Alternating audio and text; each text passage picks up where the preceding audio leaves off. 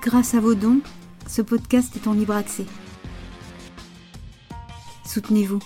Soutenez-nous au poste.fr. Amis des hors-jeux, amis de Benalla, amis de la police, amis euh, du football, amis du Celtic Glasgow, on verra. Alors on verra ce qu'en pense Jérôme.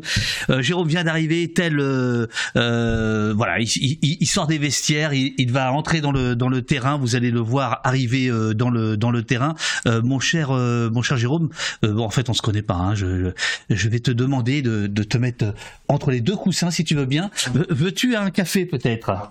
Alors, je vais aller te, je vais aller chercher une tasse. Euh, est-ce que- Est-ce que vous m'entendez déjà? Est-ce que vous m'entendez, euh, les amis? A priori, vous devriez m'entendre. Euh, oui, vous m'entendiez. Là, est-ce que vous m'entendez toujours? Je changeais de micro. Oui, super, voilà. Pardon, Jérôme, hein, de te recevoir au débeauté, mais bon. euh, Non, mais il faut ce qu'il faut. voilà, hop, je me permets de faire ça. Je vais te faire un petit café. Euh, merci beaucoup euh, d'être euh, d'être là. C'est le côté trimestriel qui te fait arriver pile à l'heure, je veux dire. Ouais, c'est ça, ouais. je, suis mais je suis presque plus à l'heure que le début des matchs de, de Ligue des Champions, hein, qui, qui commencent toujours avec quelques minutes de retard. et pourtant, il n'y a pas de publicité ici. Eh oui. Bonjour Jérôme Lata. Euh, Est-ce que tu peux dire qui Euh, oui, je suis journaliste, euh, journaliste euh, sportif ou extra-sportif. Et j'ai cofondé les Cahiers du foot en 1997. hein, les Cahiers du foot qui, sont un, qui étaient un site internet, qui sont toujours un site internet, qui ont été un mensuel euh, dans les années 2000 et plus récemment une revue euh, semestrielle distribuée en librairie dont on a fait euh, six numéros avant de revenir au bercail, c'est-à-dire sur le, sur le web. Avec plaisir. Voilà. Alors, euh, ok, donc est-ce qu'on est bon là cette fois-ci? Est-ce qu'on est bon les amis? Est-ce que vous pouvez me dire si on est bon? Je pense que oui. Et donc Jérôme euh, vient de présenter son livre, euh, vient de présenter son livre euh, à l'antenne. C'est un livre orange et donc je disais, je disais, tout est en place. Voilà, génial. Je disais que les éditeurs étaient des malins parce que évidemment. Quand c'est orange, parce qu'on m'entendait pas, donc je refais la blague. Quand c'est orange, il y a deux fois plus de chances euh, d'être euh, d'être au poste. C'est moi qui ai choisi la couleur. hein. C'est vrai? Bah, c'est la couleur des cahiers du foot. Hein. C'est Eh oui. celle, celle d'Au Poste aussi, d'après ce que je vois. Oui, absolument. Et voilà, c'est aussi celle de, des Pays-Bas de Johan Cruyff euh, et du Stade Lavallois, bien sûr. Ah, le Stade Lavallois, c'est important? Non. Enfin, je- je- non. Euh, Johan Cruyff, on va, on va, on va en parler euh, parce que tu le, tu, tu, tu le, tu le cites à, à un moment donné. Attends, je fais un dernier, dernier, dernier réglage et on devrait être pas mal. Et on devrait être pas mal. Euh, voilà. Le café est très bon en tout cas. Euh, c'est euh, la maison Machin, le café Machin à, à Redon, donc pas trop loin de Laval, Ouais, ouais. que j'ai pas de conneries. Euh, enfin en Bretagne quoi, voilà. Tout est en place, oui c'est bon, etc. Alors là, euh, les gens se demandent qu'est-ce qu'ils leur prennent euh, à- au poste à parler Ouais. football? Alors ce n'est pas une passion honteuse. Non. Euh, mais c'est une passion compliquée. Euh, euh, Qu'est-ce que tu fous là? Pourquoi, pourquoi, pourquoi ces raccords de parler football et d'être au poste? Euh, ben, peut-être pour euh, pour plusieurs volets. Hein. On parle de, moi, je parle dans mon livre de, révolution libérale déjà, qui s'est établie sur une trentaine d'années pour le pour le football. Et cette révolution libérale, elle a eu un volet un peu euh, sécuritaire, euh, législatif en tout cas, dans le- l'encadrement des, des supporters. euh, Ouais, Ça c'est à la fin du bouquin. Voilà. Euh, donc je pense qu'on on peut parler de, des supporters en tant que cobayes des, des techniques de surveillance, euh, des privations de liberté et également du- de la brutalisation du, du- du maintien de l'ordre. Donc ça, ça me semble voilà, Bon, ça c'est le. assez raccord ouais, Oui, de ce oui, point de vue-là, sur ce volet au moins. Oui, oui, il y, a- il y a ça et puis. Euh, en fait, euh, là, tu ne parles pas de, de, de, technique de football, tu ne parles pas d'exploits sportifs, euh, de petits ponts et de grands ponts. Euh, tu, tu, tu, dis simplement, voilà, c'est le titre du bouquin, ce que le foot est devenu. En fait, ce qu'il est devenu, c'est que depuis une trentaine d'années, en fait, il est à la fois la tête de pont, si je puis dire, et une allégorie du monde moderne dans lequel nous sommes. La, les, les, flux, la financiarisation, le culte de l'élite, dont on va beaucoup beaucoup parlé. Donc en fait, quand on parle de football, euh, on parle de société, quoi. Oui, on dit souvent que le, football est le reflet de la société, c'est ou le miroir. C'est une image un peu euh, un peu convenue, voire euh, voire galvaudée, mais disons que le football est dans la société et que même s'il a une forme d'extraterritorialité hein, que représentent les stades, et justement les, législations d'exception qui sont mises en place dans les stades, bah, il est en phase avec cette société. Et c'est vrai qu'il a, il a illustré de manière assez, euh, assez parlante, assez euh, exemplaire, entre guillemets, ouais. bah, voilà, ce, tout, tout, le processus de, de, libéralisation de la société et de l'économie euh, avec le creusement des inégalités économiques en particulier euh, au, sein des, au sein des pays de football et des clubs, des clubs de football. Alors je ne sais pas si ça répond à Onim qui dit je n'aime pas le foot mais je dois, dois-je rester? Mais oui, oui, parce que euh, le football, c'est important qu'on le veuille ou non, en fait, qu'on lui accorde soi-même de l'importance ou pas. Euh, il occupe aujourd'hui une place euh, qu'on peut trouver délirante. Hein. Moi, je la trouve délirante dans la hiérarchie de l'information. On en parle beaucoup, on en parle probablement un, peu trop. C'est un secteur économique qui est pas gigantesque par rapport à, je sais pas, aux industries pétrolières ou même à l'industrie du jeu vidéo, si on reste dans les, dans le, les industries du divertissement. Euh, mais il a, il a quand même une, portée un petit peu euh, globale, une portée, euh, c'est un, une culture, hein, c'est peut-être une sous-culture pour certains, mais il a une portée un petit peu générale. Et moi, je trouve que malheureusement, le, manque d'intérêt politique au sens large hein, que, suscite le football est un peu regrettable, notamment parce qu'on y a vu, au cours de ces 30 dernières années, ben, à la fois la mise en œuvre des, politiques libérales et également ce que j'évoquais tout à l'heure, les restrictions de liberté et autres dispositions dont on a pu constater leur extension euh, bien, au-delà de, des stades de football. Tu viens de parler de, de, politique, il en est question dans le bouquin, on va, on va rentrer euh, dans le vif du sujet dans quelques instants, mais il s'est passé hier un truc, euh, le, alors c'est le Celtic Glasgow, euh, les supporters qui ont euh, entonné, alors je pensais, je savais pas que c'était leur, leur hymne aussi, pour moi c'était celui de Liverpool. Oui, mais You Never Walk Alone, c'est bon, très attaché à Liverpool, hein, qui se sont vraiment appropriés. Parce que c'est Gary and the Pacemakers. Le, voilà. Euh, c'est tiré d'une vieille comédie musicale euh, britannique. Ouais. Euh, donc cette chanson est très rattachée à Liverpool, mais euh, elle est chantée un petit peu partout en Europe. D'accord. Et euh, en particulier par les fans du Celtic Glasgow. Et donc hier, c'était je ne sais quelle compétition La Ligue des Champions. La Ligue des Champions, dont, dont tu parles abondamment, comme justement vraiment le, le, le, le cœur du problème, c'est-à-dire c'est le club des riches, quoi. Le club des riches qui qui assèche tout le tout, tout, tout, tout le reste. Donc on va on va parler de football, mais en réalité on va parler de, de, relations de relations humaines quoi pendant pendant tout ce temps de l'émission. Et donc hier les supporters ont chanté cette chanson. Tu ne marcheras pas tout seul, tu ne marcheras voilà euh, euh, avec des drapeaux palestiniens. Donc irruption euh, du, du politique alors que ça, c'est gommé le plus possible. Qu'est-ce que ça t'a fait de voir ces images, par exemple? Est-ce que tu considères que ça n'a rien à voir et ça n'a rien à faire là? Comme semble-t-il, euh, on me dit que RMC aurait euh, dit, RMC Info aurait annoncé qu'hier des fans du PSG auraient voulu brandir une banderole euh, pour, le, pour, les Palestiniens qui n'ont pas pu le faire. Là, c'est tout un stade, ou en tout cas une bonne partie d'un stade, tout un virage, qui chante cette chanson en hommage aux, Palestiniens. Ouais, alors c'est pas une surprise parce que c'est pas la première fois que cette, euh, fraction des supporters euh, du Celtic, euh, qui, réside essentiellement dans la, Green Brigade, manifeste son, sa solidarité avec la, Palestine. Il l'avait déjà fait par le passé, comme d'ailleurs la tribune, la Auteuil, celle des Ultras, au Parc des Princes. Donc on, savait qu'ils allaient manifester leur soutien à la Palestine à cette occasion.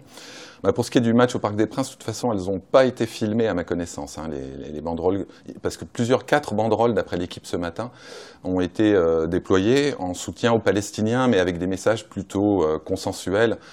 plutôt humanitaire, on va dire. donc ne posant pas de problème selon la, définition de ce qui est tolérable ou pas d'après notre, notre ministre de l'Intérieur.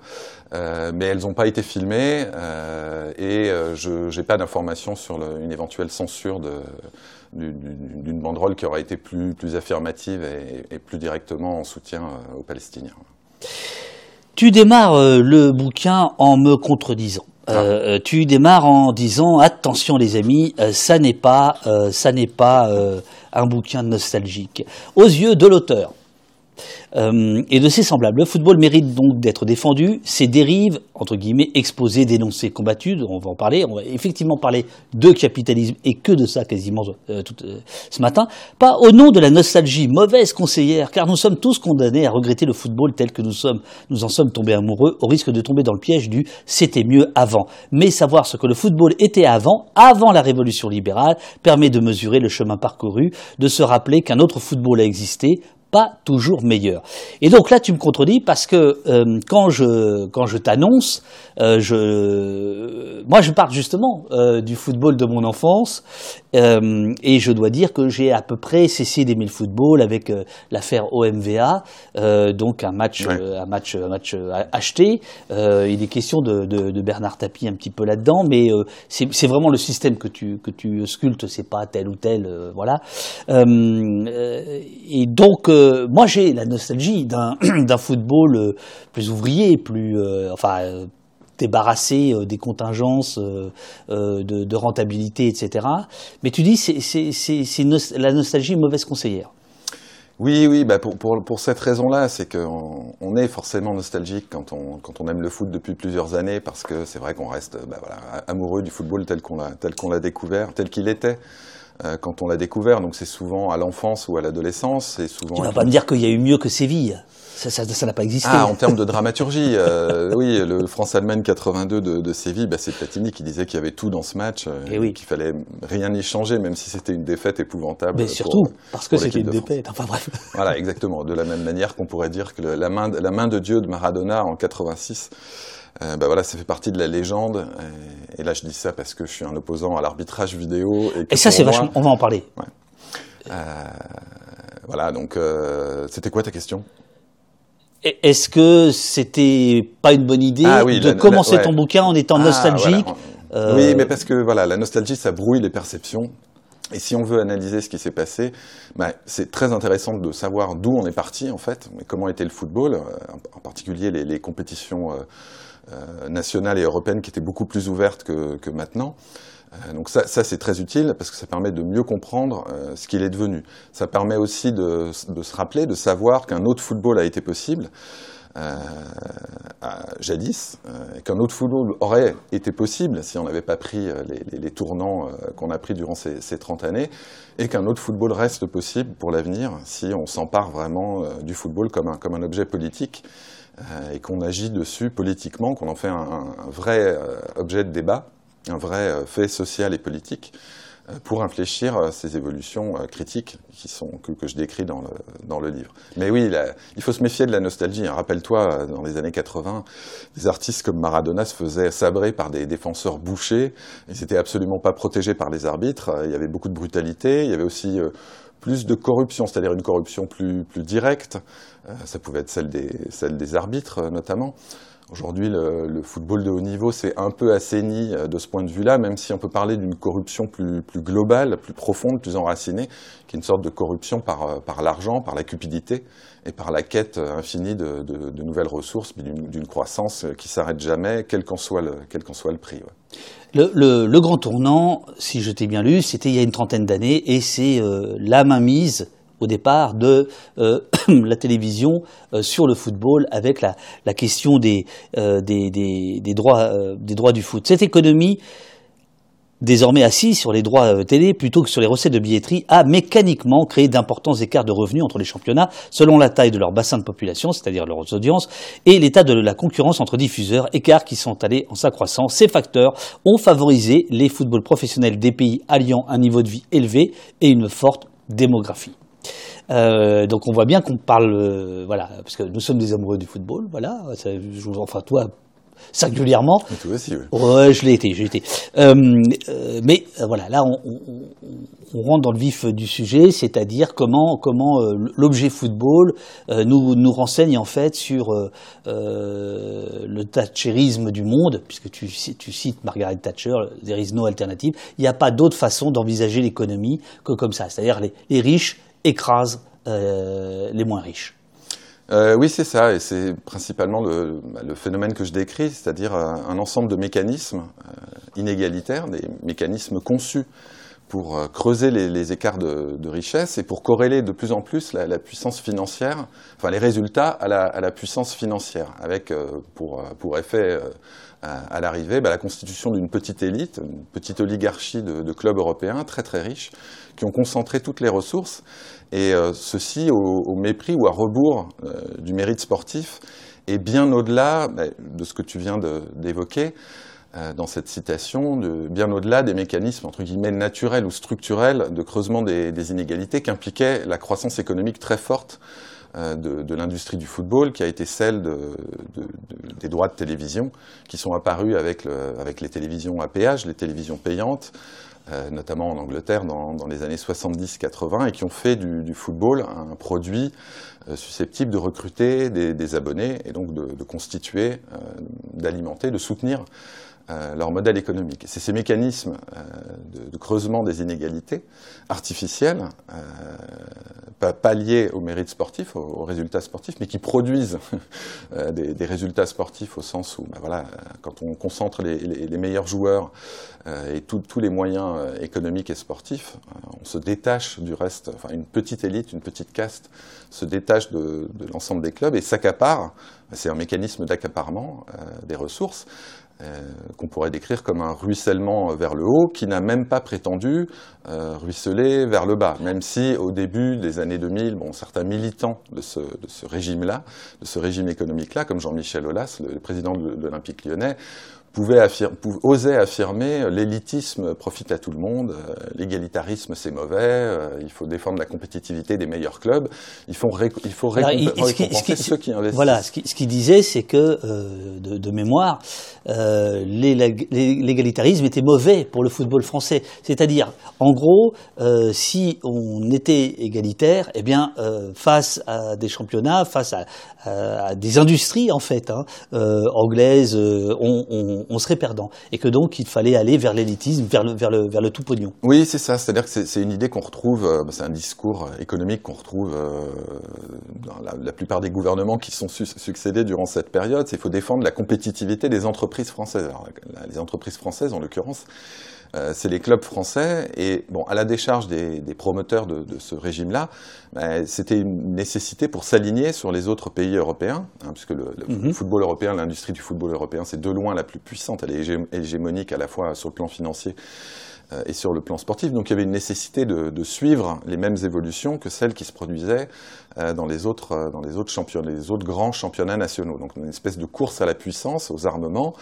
euh, sur laquelle les clubs, euh, le football français euh, devait s'aligner.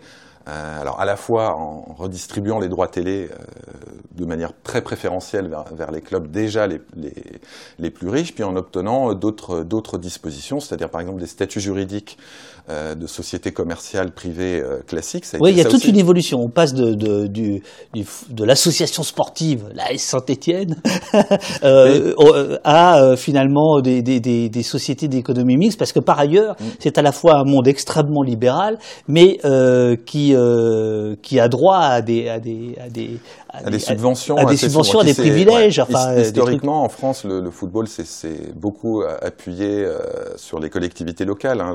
Oui. L'écrasante majorité des clubs ne sont pas propriétaires de, de leur stade, aussi grands soient-ils. C'est les, c'est les collectivités, les municipalités, les, les, les agglom- les agglomérations, les métropoles, euh, etc. Donc il y a eu ce- ce- cette nécessité de transformer les clubs en entreprises comme les autres. hein. Ça, ça a été un grand mantra des années, euh, des années 2000. Il fallait qu'elles soient des, des entreprises comme les autres. Mais enfin, comme les autres, c'est-à-dire tant, ça c'est en, bon, en bonne doctrine libérale, hein, c'est comme les autres tant que, tant, tant, que ça profite aux propriétaires des clubs, mais plus comme les autres quand il s'agit de, de, glaner euh, des, exemptions fiscales, par exemple, le droit à l'image collective qui a, été adopté pendant un certain temps. Aujourd'hui, un régime d'impatriation qui, facilite le, le, recrutement de joueurs.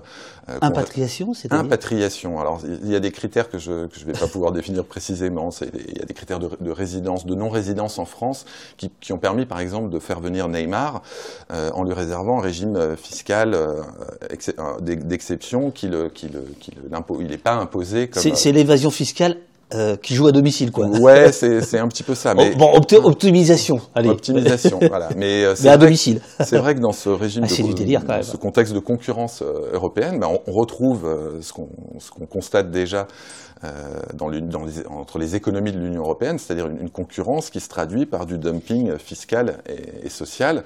Alors les, les, clubs français euh, se sont longtemps et continuent d'ailleurs à, à, se plaindre euh, bah, des fameuses charges sociales qui sont euh, plus importantes. Ici on dit cotisation. Voilà, euh, mais je, je, mettais bien charge entre guillemets, qui sont plus lourdes et qui pénalisent ou qui pénaliseraient les clubs français. Et de fait, même des pays qui ont une imposition relativement élevée, comme l'Allemagne, ont mis en place des dispositifs spéciaux pour le, pour le football.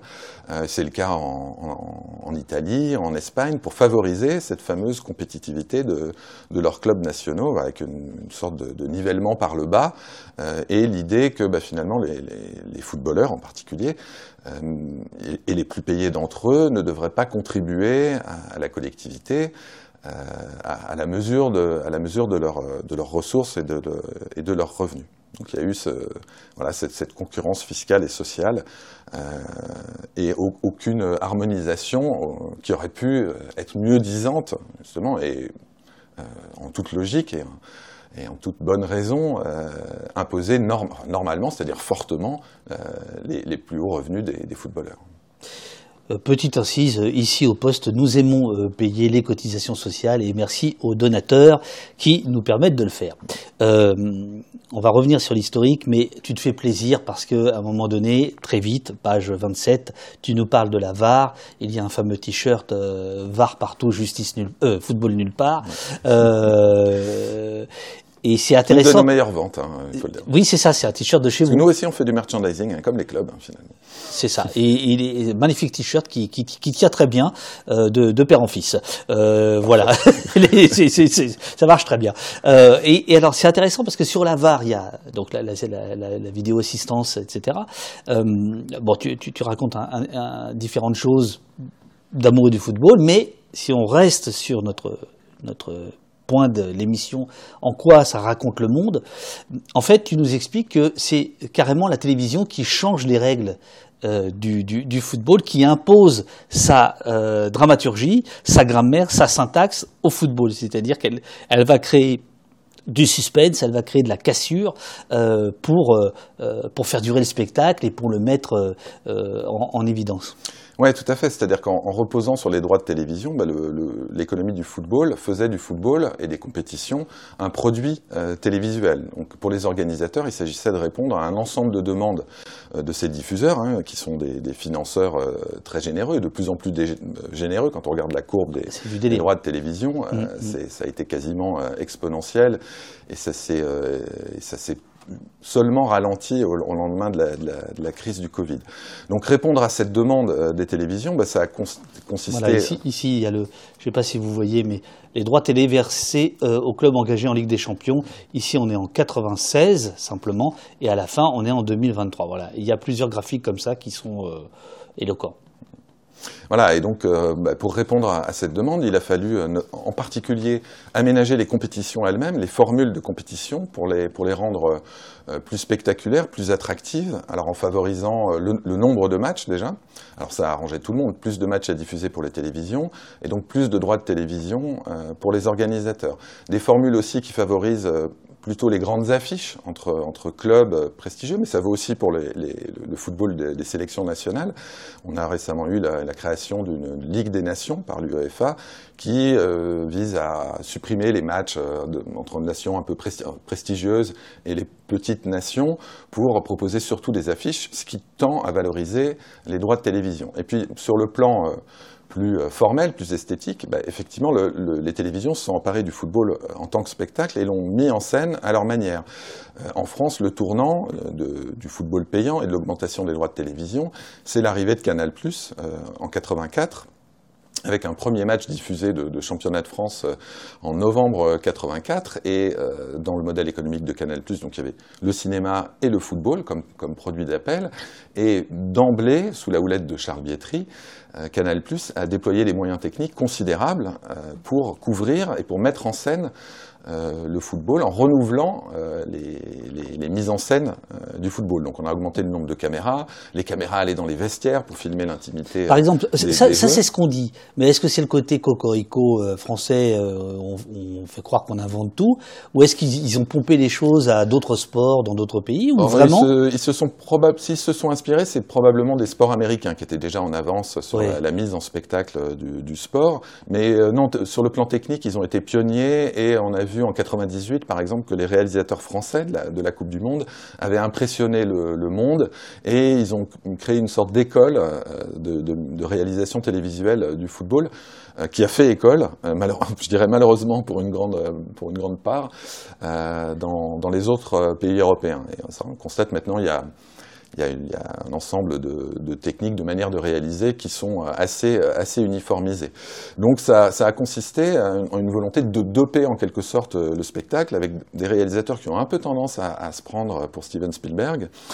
Euh, en multipliant les plans, notamment euh, au départ il y avait le plan fixe, hein, la caméra placée à l'emplacement idéal dans un stade, hein, dans l'axe de, de, la ligne médiane, un peu en hauteur, qui balaye euh, le champ de jeu et qui permet de, de, parfaitement. Il n'est pas très riche ce plan, enfin il est riche, il est, il est très austère et c'est celui qui permet de, de, mieux comprendre le jeu parce qu'on voit le positionnement euh, des joueurs autour du ballon, on voit ce qu'un joueur qui porte la balle euh, peut faire euh, dans, dans, les secondes qui viennent. Mais euh, bah, l'idée ça a été de, de fractionner, de, tronçonner même, de saucissonner euh, cette continuité du, du, plan, du, plan, du plan large, hein, du plan qui, qui, fait, qui, fait, des panoramiques, euh, par euh, des plans de coupe sur le joueur qui porte, plan resserré sur le joueur qui porte le ballon, et surtout avec des rafales de ralentis. on balance des ralentis, et au point aujourd'hui qu'on ne respecte même plus le, le, jeu qui reprend, on peut, le téléspectateur va 15 fois, 20 fois par match, euh, rater la, la, la, reprise du jeu, le, le commencement d'une action, parce que le réalisateur le juge pas moins intéressant que le quatrième ralenti euh, d'une action de but ratée euh, qui tient absolument à passer. Ça, plus les plans sur, et, sur les visages qui visent à capter les émotions. Et, et ça, si, si, je t'ai bien lu, en fait, on passe d'un plan collectif, hein, où on voit tout le terrain, à un plan euh, individualiste, enfin individuel, mais qui devient en fait individualiste, c'est-à-dire que ce qui compte, c'est euh, le joueur et non plus l'équipe. Et, et, et, ça, c'est c'est l'allégorie du monde moderne. Ça, oui, ça participe d'une individualisation euh, qui, bah, qui, qui, a, qui, a, est, qui est liée à la starification croissante des joueurs. Euh, dans la manière de regarder le football, de, de comprendre le football, euh, il y a eu une tendance à, oui, à la starification des plus grands joueurs, hein, qui deviennent des, des, des entreprises euh, eux-mêmes à part, à part, entière pour les plus grands d'entre eux. Hein, euh, qui peuvent avoir plus de followers sur les réseaux sociaux que, que, les clubs auxquels ils appartiennent. Je parle des très grandes stars comme Messi, Cristiano Ronaldo, Mbappé, qui gèrent des contrats de sponsoring énormes et donc qui sont, oui, eux-mêmes des entreprises de, de spectacle à part entière. On, on voit aussi qu'on est de plus en plus attentif aux statistiques individuelles des joueurs. C'est une sorte de, de palmarès pal, pal, parallèle euh, pour, pour, chaque joueur. C'est ses stats, son nombre de buts, son nombre de passes décisives et bien d'autres indicateurs de ce genre-là. Et puis l'importance accordée aux trophées individuels, en particulier le Ballon d'Or, euh, voilà, qui est devenu une sorte de Graal à conquérir et qui, pour pas mal de joueurs, je pense, a autant de valeur euh, qu'un trophée euh, prestigieux euh, qu'on qu gagne en équipe, comme une Coupe du Monde, une Ligue des Champions, un Euro, un championnat national, etc. Donc la, la, mise en scène télévisuelle du football, sous cette forme-là, oui, elle, elle, elle, participe à cette, à cette individu individualisation, mais pas seulement. C'est-à-dire qu'il s'agit de, de capter les, les émotions. Alors c'est vrai que ça, on capte les émotions, et puis avec les, les technologies actuelles, euh, on arrive à faire des très très belles images. Le problème, c'est qu'elles arrivent à nuire à la compréhension du jeu. Les, amateurs de foot qui sont férus de, tactique, par exemple, ils, ragent devant leur écran très souvent parce qu'avec des plans resserrés sur des, portions du terrain, on n'arrive plus à comprendre euh, le développement du jeu. Euh, on n'arrive plus à avoir une lecture à la fois tactique pour les amateurs de tactique, mais même n'importe quel téléspectateur. Des, nouvelles, des nouvelles des tribunes, hein, des ah. nouvelles des tribunes du COP de, de, de Poste. Alors d'abord. Alors là, je suis sur le cul parce que Eurial,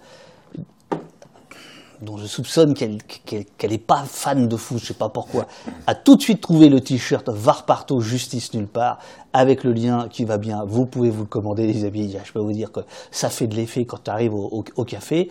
Euh, il, y a, euh, il y a des gens qui nous, qui, euh, il y a Radinus qui demande à ce que tu rendes, enfin, rendez-nous les cahiers du foot. En fait, ils existent. Et on est toujours là. on est immortel de toute façon. Donc, euh, certaines personnes croient qu'on est mort, mais en fait, non, non, on est immortel. On publie encore des articles sur le site. Sur le site, absolument, absolument. Euh, Foulque nous dit, dans le foot business, les salariés, les footeux, euh, n'ont-ils pas plus de pouvoir que leur employeur? Et je cherchais euh, une citation incroyable qu'il faut, faut que je retrouve à un moment donné sur...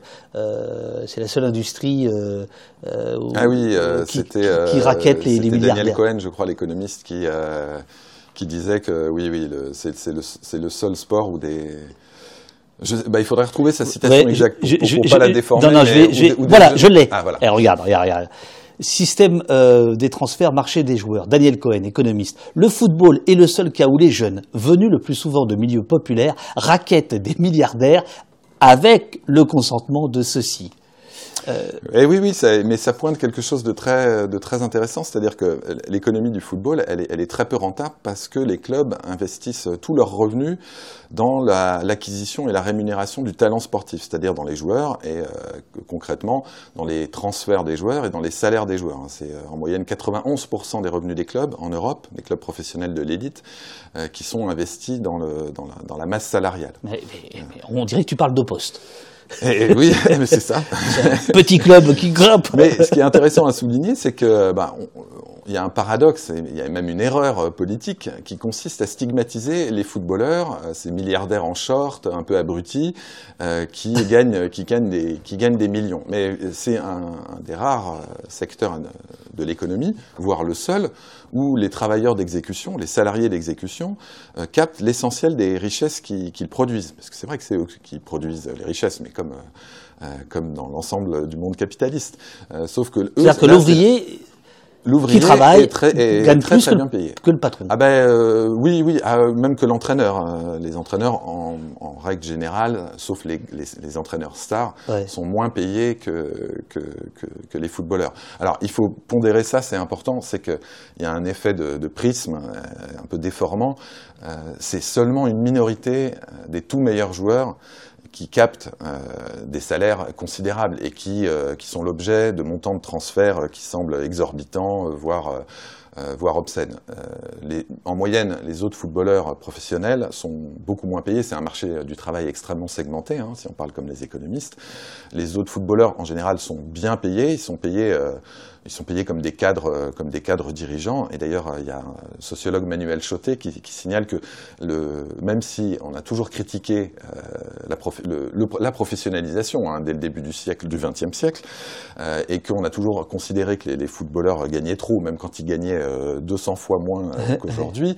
Et ce sociologue, Manuel Chotet, dit que c'est au moment où les footballeurs ont commencé à gagner des salaires de cadres dirigeants que ça a créé véritablement un problème politique et qu'on a, qu'on a commencé euh, à, les stigmatiser. Voilà, donc tout ça pour pondérer et pour dire que c'est les tout meilleurs joueurs qui, euh, qui touchent les, plus gros salaires et qui sont l'objet des, plus gros euh, transferts, avec une logique, c'est qu'à la fois ils rapportent énormément sur le terrain, même s'il y a un peu de croyance, un peu de pensée magique dans l'idée que, mais on dit ça quand même, que les Mbappé, les Erling Haaland et autres, ils gagnent les matchs à eux seuls. Mais il y, a un double intérêt, c'est un intérêt sportif pour faire la différence sur le terrain. Euh, et un intérêt économique parce que ces joueurs, ils attirent des audiences, ils attirent, ils favorisent la signature de contrats de, sponsoring League. Il favorise la médiatisation globale du club. Et c'est la politique, la politique du casting, hein, la politique des stars du PSG, qui n'a pas été très payante sur le terrain, mais qui l'a été sur le plan économique et sur le plan de la, de la notoriété et du développement du PSG comme une marque internationale. Et de ce point de vue-là, ça a été un, ça a été un succès. Le mal, comme toujours, il est en anglais. Tout démarre, tout démarre avec la première ligue. bah oui.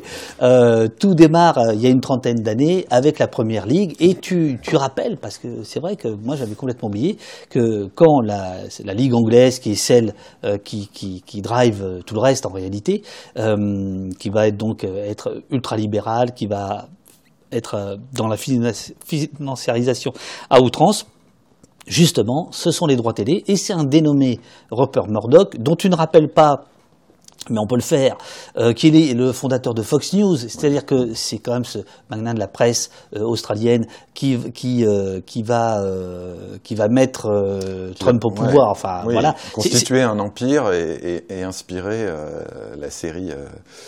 Euh, euh, la série américaine Succession. Succession.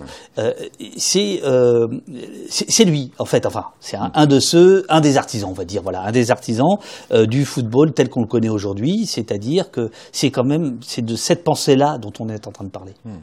Oui, alors il a été, il a été pionnier, effectivement. Alors pionnier de la télévision euh, payante et il fait partie de ceux qui avaient compris que le football était, euh, était un formidable produit d'appel pour, le, pour la télévision payante. Et c'est un peu sous son égide et sous celle de quelques clubs euh, anglais euh, que la Première Ligue a été créée en 1992. Alors c'est pas tout à fait une invention, c'est-à-dire que c'est le championnat d'élite en anglais qui s'appelait la Division One qui se transforme en, en Première Ligue. Alors déjà il y a, il y a une, une, opération de, euh, de marketing hein, dans, dans, dans Mmh, le choix de, dans le choix de ce nom euh, et euh, avec l'idée de créer une compétition euh, premium qui s'est création qui s'est accompagnée, c'est ça qui est significatif, d'une sécession d'avec la fédération, parce que les ligues professionnelles euh, partout en Europe sont sous la tutelle euh, de la fédération. La fédération, c'est ce qui gère l'ensemble du football dans un pays, football professionnel et football amateur euh, en théorie. Mais donc il y a eu une sécession avec la création d'une société commerciale euh, qui a autonomisé, hein, qui n'a, ça n'a pas été, euh, ça n'a pas été, ça a été un- une, une amorce de sécession, on va dire pas une sécession complète, mais qui a autonomisé la ligue professionnelle euh, de la fédération et donc des pouvoirs publics pour pouvoir développer euh, de manière très volontariste le produit euh, Première Ligue. Et ça, ça s'est produit en 92, à une époque où le football anglais était au plus bas, c'est-à-dire que ces clubs étaient suspendus, exclus des Coupes d'Europe après le, drame du Ezel, hein, où il y avait eu 39 morts lors d'une finale de Ligue des Champions entre la, le Liverpool et la Juventus de, Turin, à Bruxelles, après les catastrophes de Hillsborough, qui a, qui a fait 97 morts, alors là, pas... Euh, à cause de l'incurie des, autorités, et ça on pourrait en parler peut-être à un autre moment, euh, et de stades complètement, euh, d'un stade complètement vétuste, la catastrophe de Bradford, un incendie invraisemblable qui a fait des dizaines de morts aussi. Euh, sportivement, le, le, football anglais était au plus bas, son image était absolument déplorable, et il était stigmatisé, du moins ses publics populaires étaient stigmatisés par Margaret Thatcher et par ses, par ses successeurs par la suite. Euh, disons que le, les dérives du football avaient servi à la stigmatisation de, des classes populaires, des classes ouvrières, euh, dont le football était euh, le sport et qui occupait la, la grande majorité, de, enfin une grande part euh, des, tribunes, notamment des, des terraces, c'est-à-dire les, les, tribunes debout, les copes derrière, derrière, les, derrière les tribunes. Donc il y a eu tout un programme, toute une opération à la fois de rénovation de, des stades et qui, sous couvert de lutte légitime contre le hooliganisme, qui était vraiment un problème endémique à cette époque en, Angleterre, euh, eh bien, il y a eu une volonté d'upgrader le produit du football et de le rendre ben, premium avec cette compétition elle-même premium. Je vais essayer de ne pas abuser de, ce terme-là, mais de la rendre plus prestigieuse avec euh, l'idée qu'en en fait, il y avait un potentiel énorme, ça c'est Rupert Murdoch euh, qui avait bien perçu ça, euh, un potentiel de développement énorme, donc, euh, dès, la première saison, en 1992, on a déjà diffusé beaucoup plus de matchs qu'auparavant, et on a marketé cette compétition de manière très habile, et on l'a développée. Ils ont été pionniers de ce point de vue-là, les Anglais. Ils ont été les premiers à, comment dire, à prendre la vague de la croissance économique phénoménale du football, et ça leur a permis de développer comme une marque internationale à la fois leur club et leur propre compétition. Ce qui fait qu'ils ont été ils ont été les premiers arrivés sur les nouveaux territoires sur lesquels se développait un football de plus en plus mondialisé, en particulier l'Amérique du Nord, l'Asie. Donc ils ont conquis ces nouveaux marchés et ils ont été en, tête du processus de libéralisation et de croissance économique, au point qu'aujourd'hui, euh, la, Première Ligue exerce une suprématie économique, pas encore sportive, euh, mais euh, extrêmement forte. C'est-à-dire que le, les, revenus du, football anglais sont quasiment deux fois supérieurs aux revenus du deuxième championnat le plus riche, qui est, la, Liga, espagnole, avec la, Bundesliga allemande un petit peu, derrière. Donc ce qu'on comprend bien, c'est qu'on a chassé les pauvres, en fait. Alors ça, ça a été, euh, si, on, si on parle du processus de... Oh, enfin, les classes populaires. Voilà. De, de, ah, mais on peut dire les pauvres aussi, et ouais. euh, les deux. Euh, si on parle du processus de, rénovation des stades, alors pour des raisons de sécurité, on a interdit les, les tribunes debout.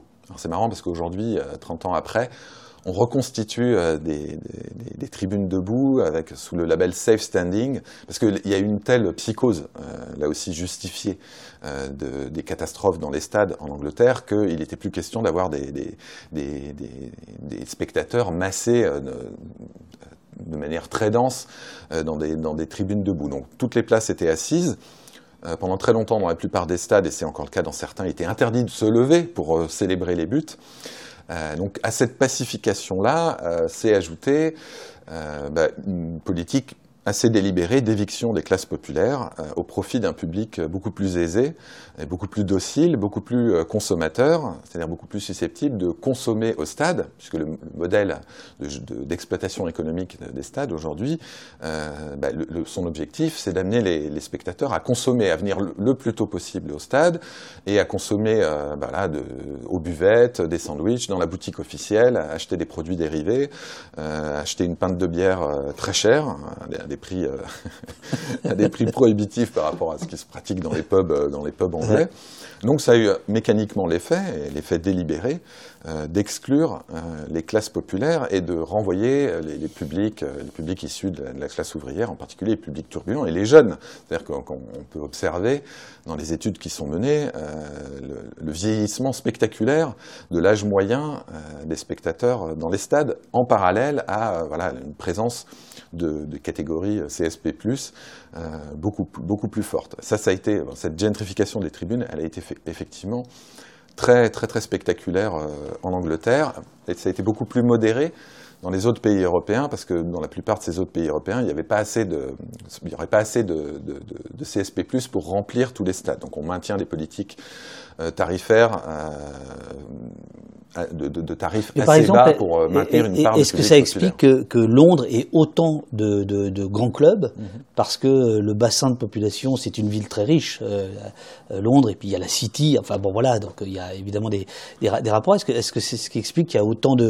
Euh, les, les, les, les, clubs anglais, sauf erreur de ma part, ils sont... Ils sont très concentré à Londres. Très concentré. Bah non, ça c'est plutôt, euh, je dirais, c'est plutôt des raisons historiques hein, sur le, le, développement du football euh, en, en, Angleterre.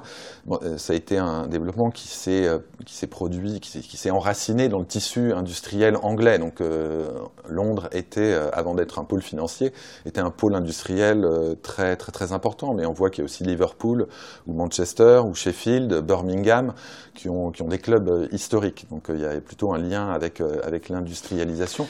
Mais c'est sûr que dans la période récente, ça a plutôt favorisé euh, enfin, les évolutions du football ont, de toute façon favorisent les clubs qui sont dans des, dans des villes avec un important, avec une population importante, un important bassin de, de consommateurs.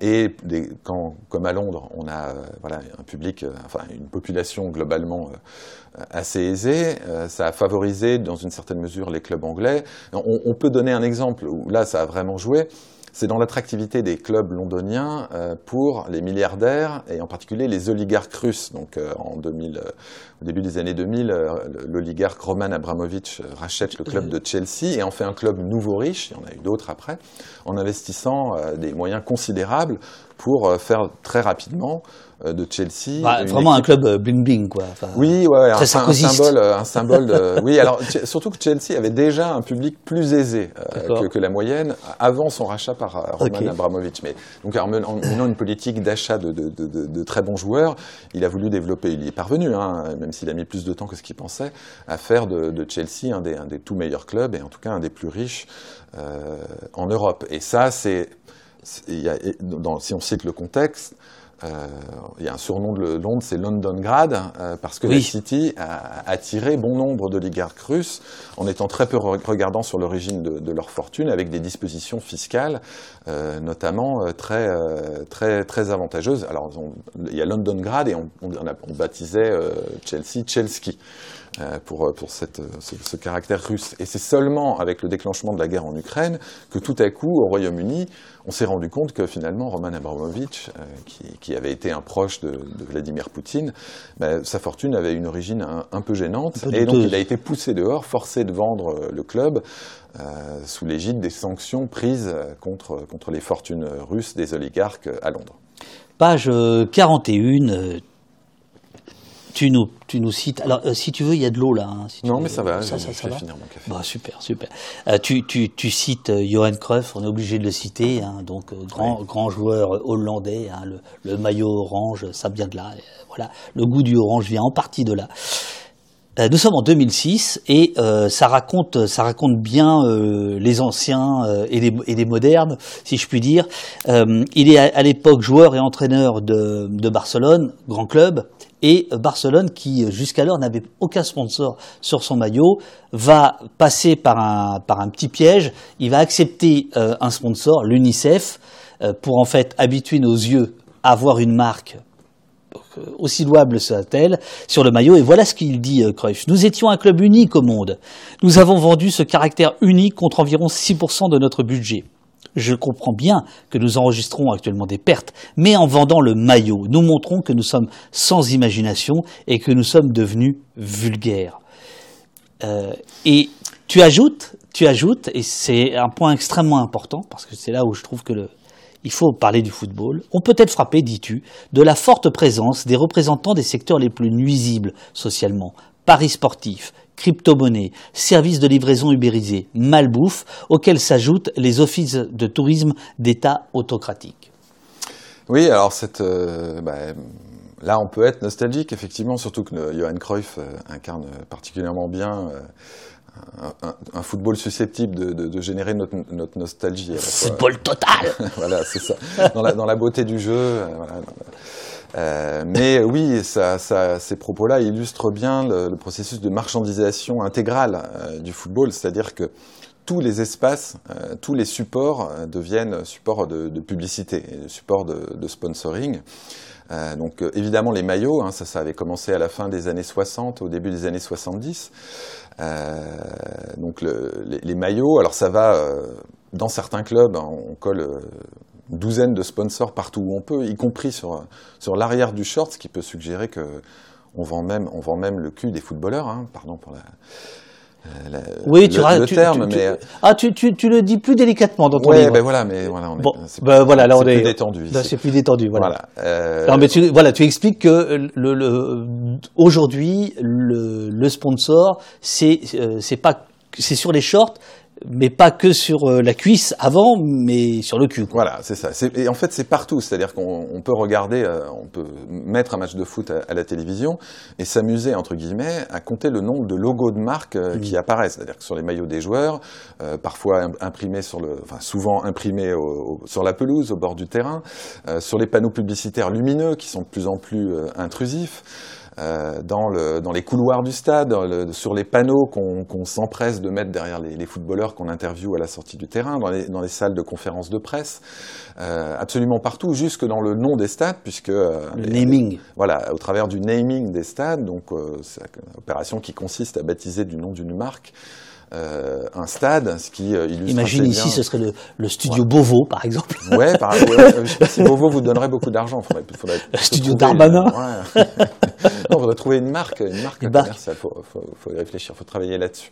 Donc voilà, il y a un processus de, de marchandisation euh, intégrale euh, qui, qui connaît pas de limite et justement qui illustre cette espèce de quête de ressources euh, sans fin, euh, de, de poursuite d'une croissance euh, infinie.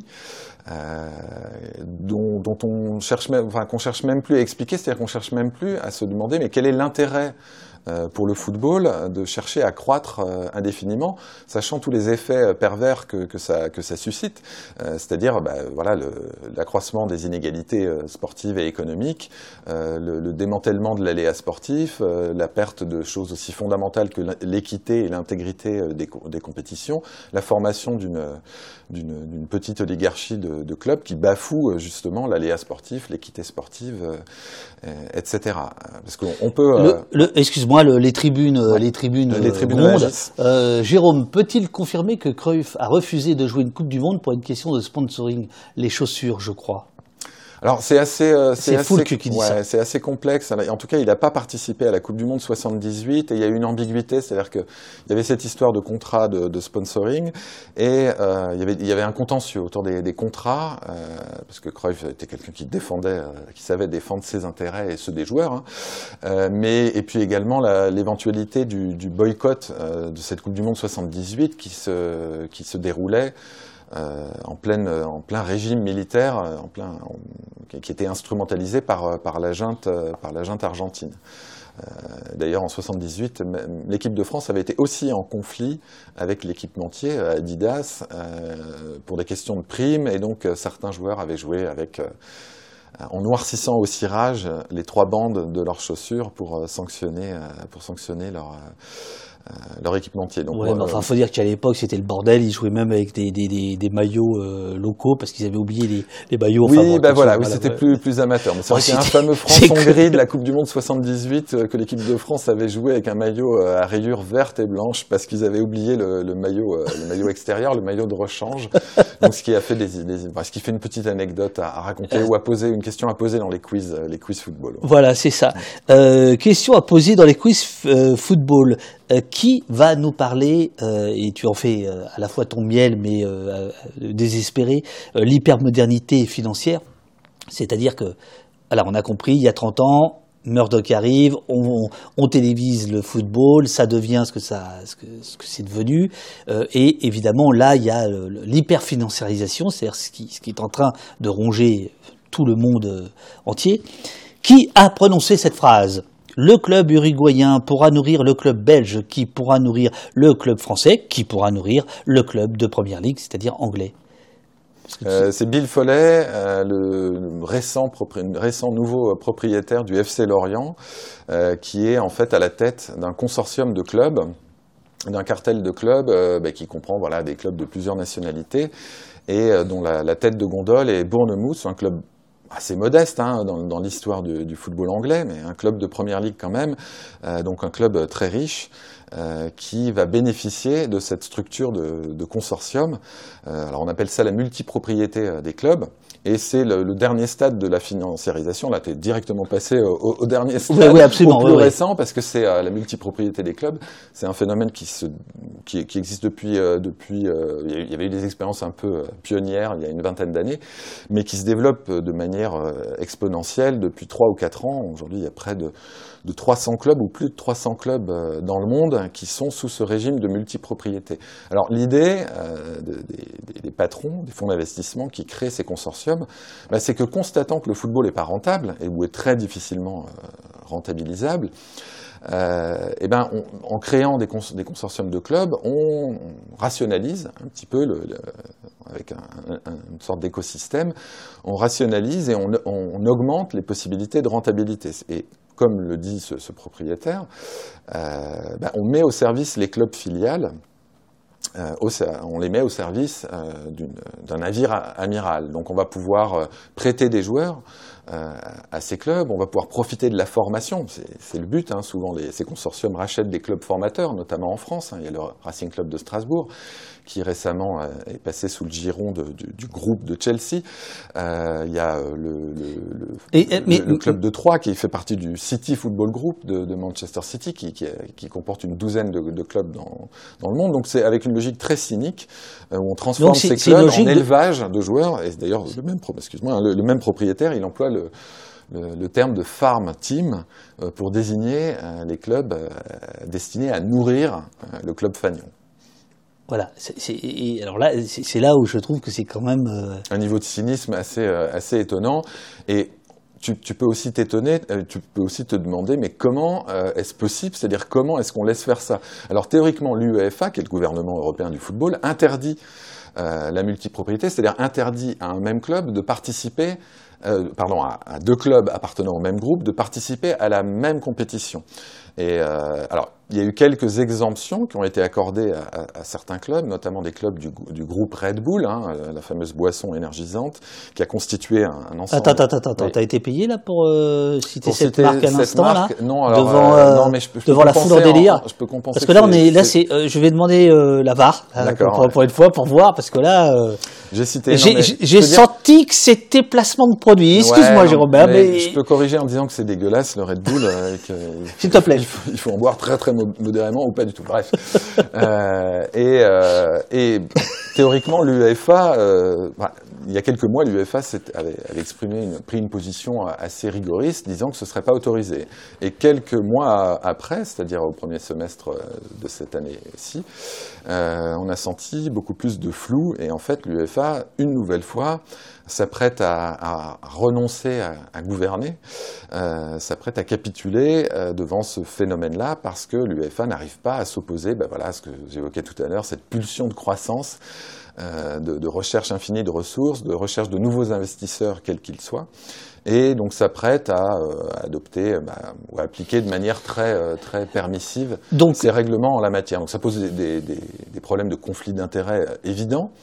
Euh, et de toute façon, même sans ce problème de conflit d'intérêts de, clubs du, même groupe qui se rencontrent dans la même compétition, ça pose un, problème plus, global. Jamais euh, des, clubs ne devraient faire partie d'un groupe et être ainsi privés de leur autonomie, être euh, complètement vassalisés au profit, d'un gros club. Mais ce régime de vassalisation, de hiérarchisation et, de, et ces manières de figer les hiérarchies économiques et sportives, c'est un principe euh, tout à fait transversal euh, dans, les évolutions récentes euh, du football. Alors il y a euh, Yamana euh, qui nous dit les joueurs aussi peuvent avoir un pourcentage de leurs droits aux mains d'un ou plusieurs fonds alors en fait, ça, ça a été annulé. Oui. C'était ce qu'on appelait le pas la TPO, TPO, si, la TPO, third party ownership, c'est-à-dire un, un, dispositif qui permettait à des, à des, particuliers ou à des fonds d'investissement d'acheter une partie des du parts. Des, ouais. des, parts du, du footballeur.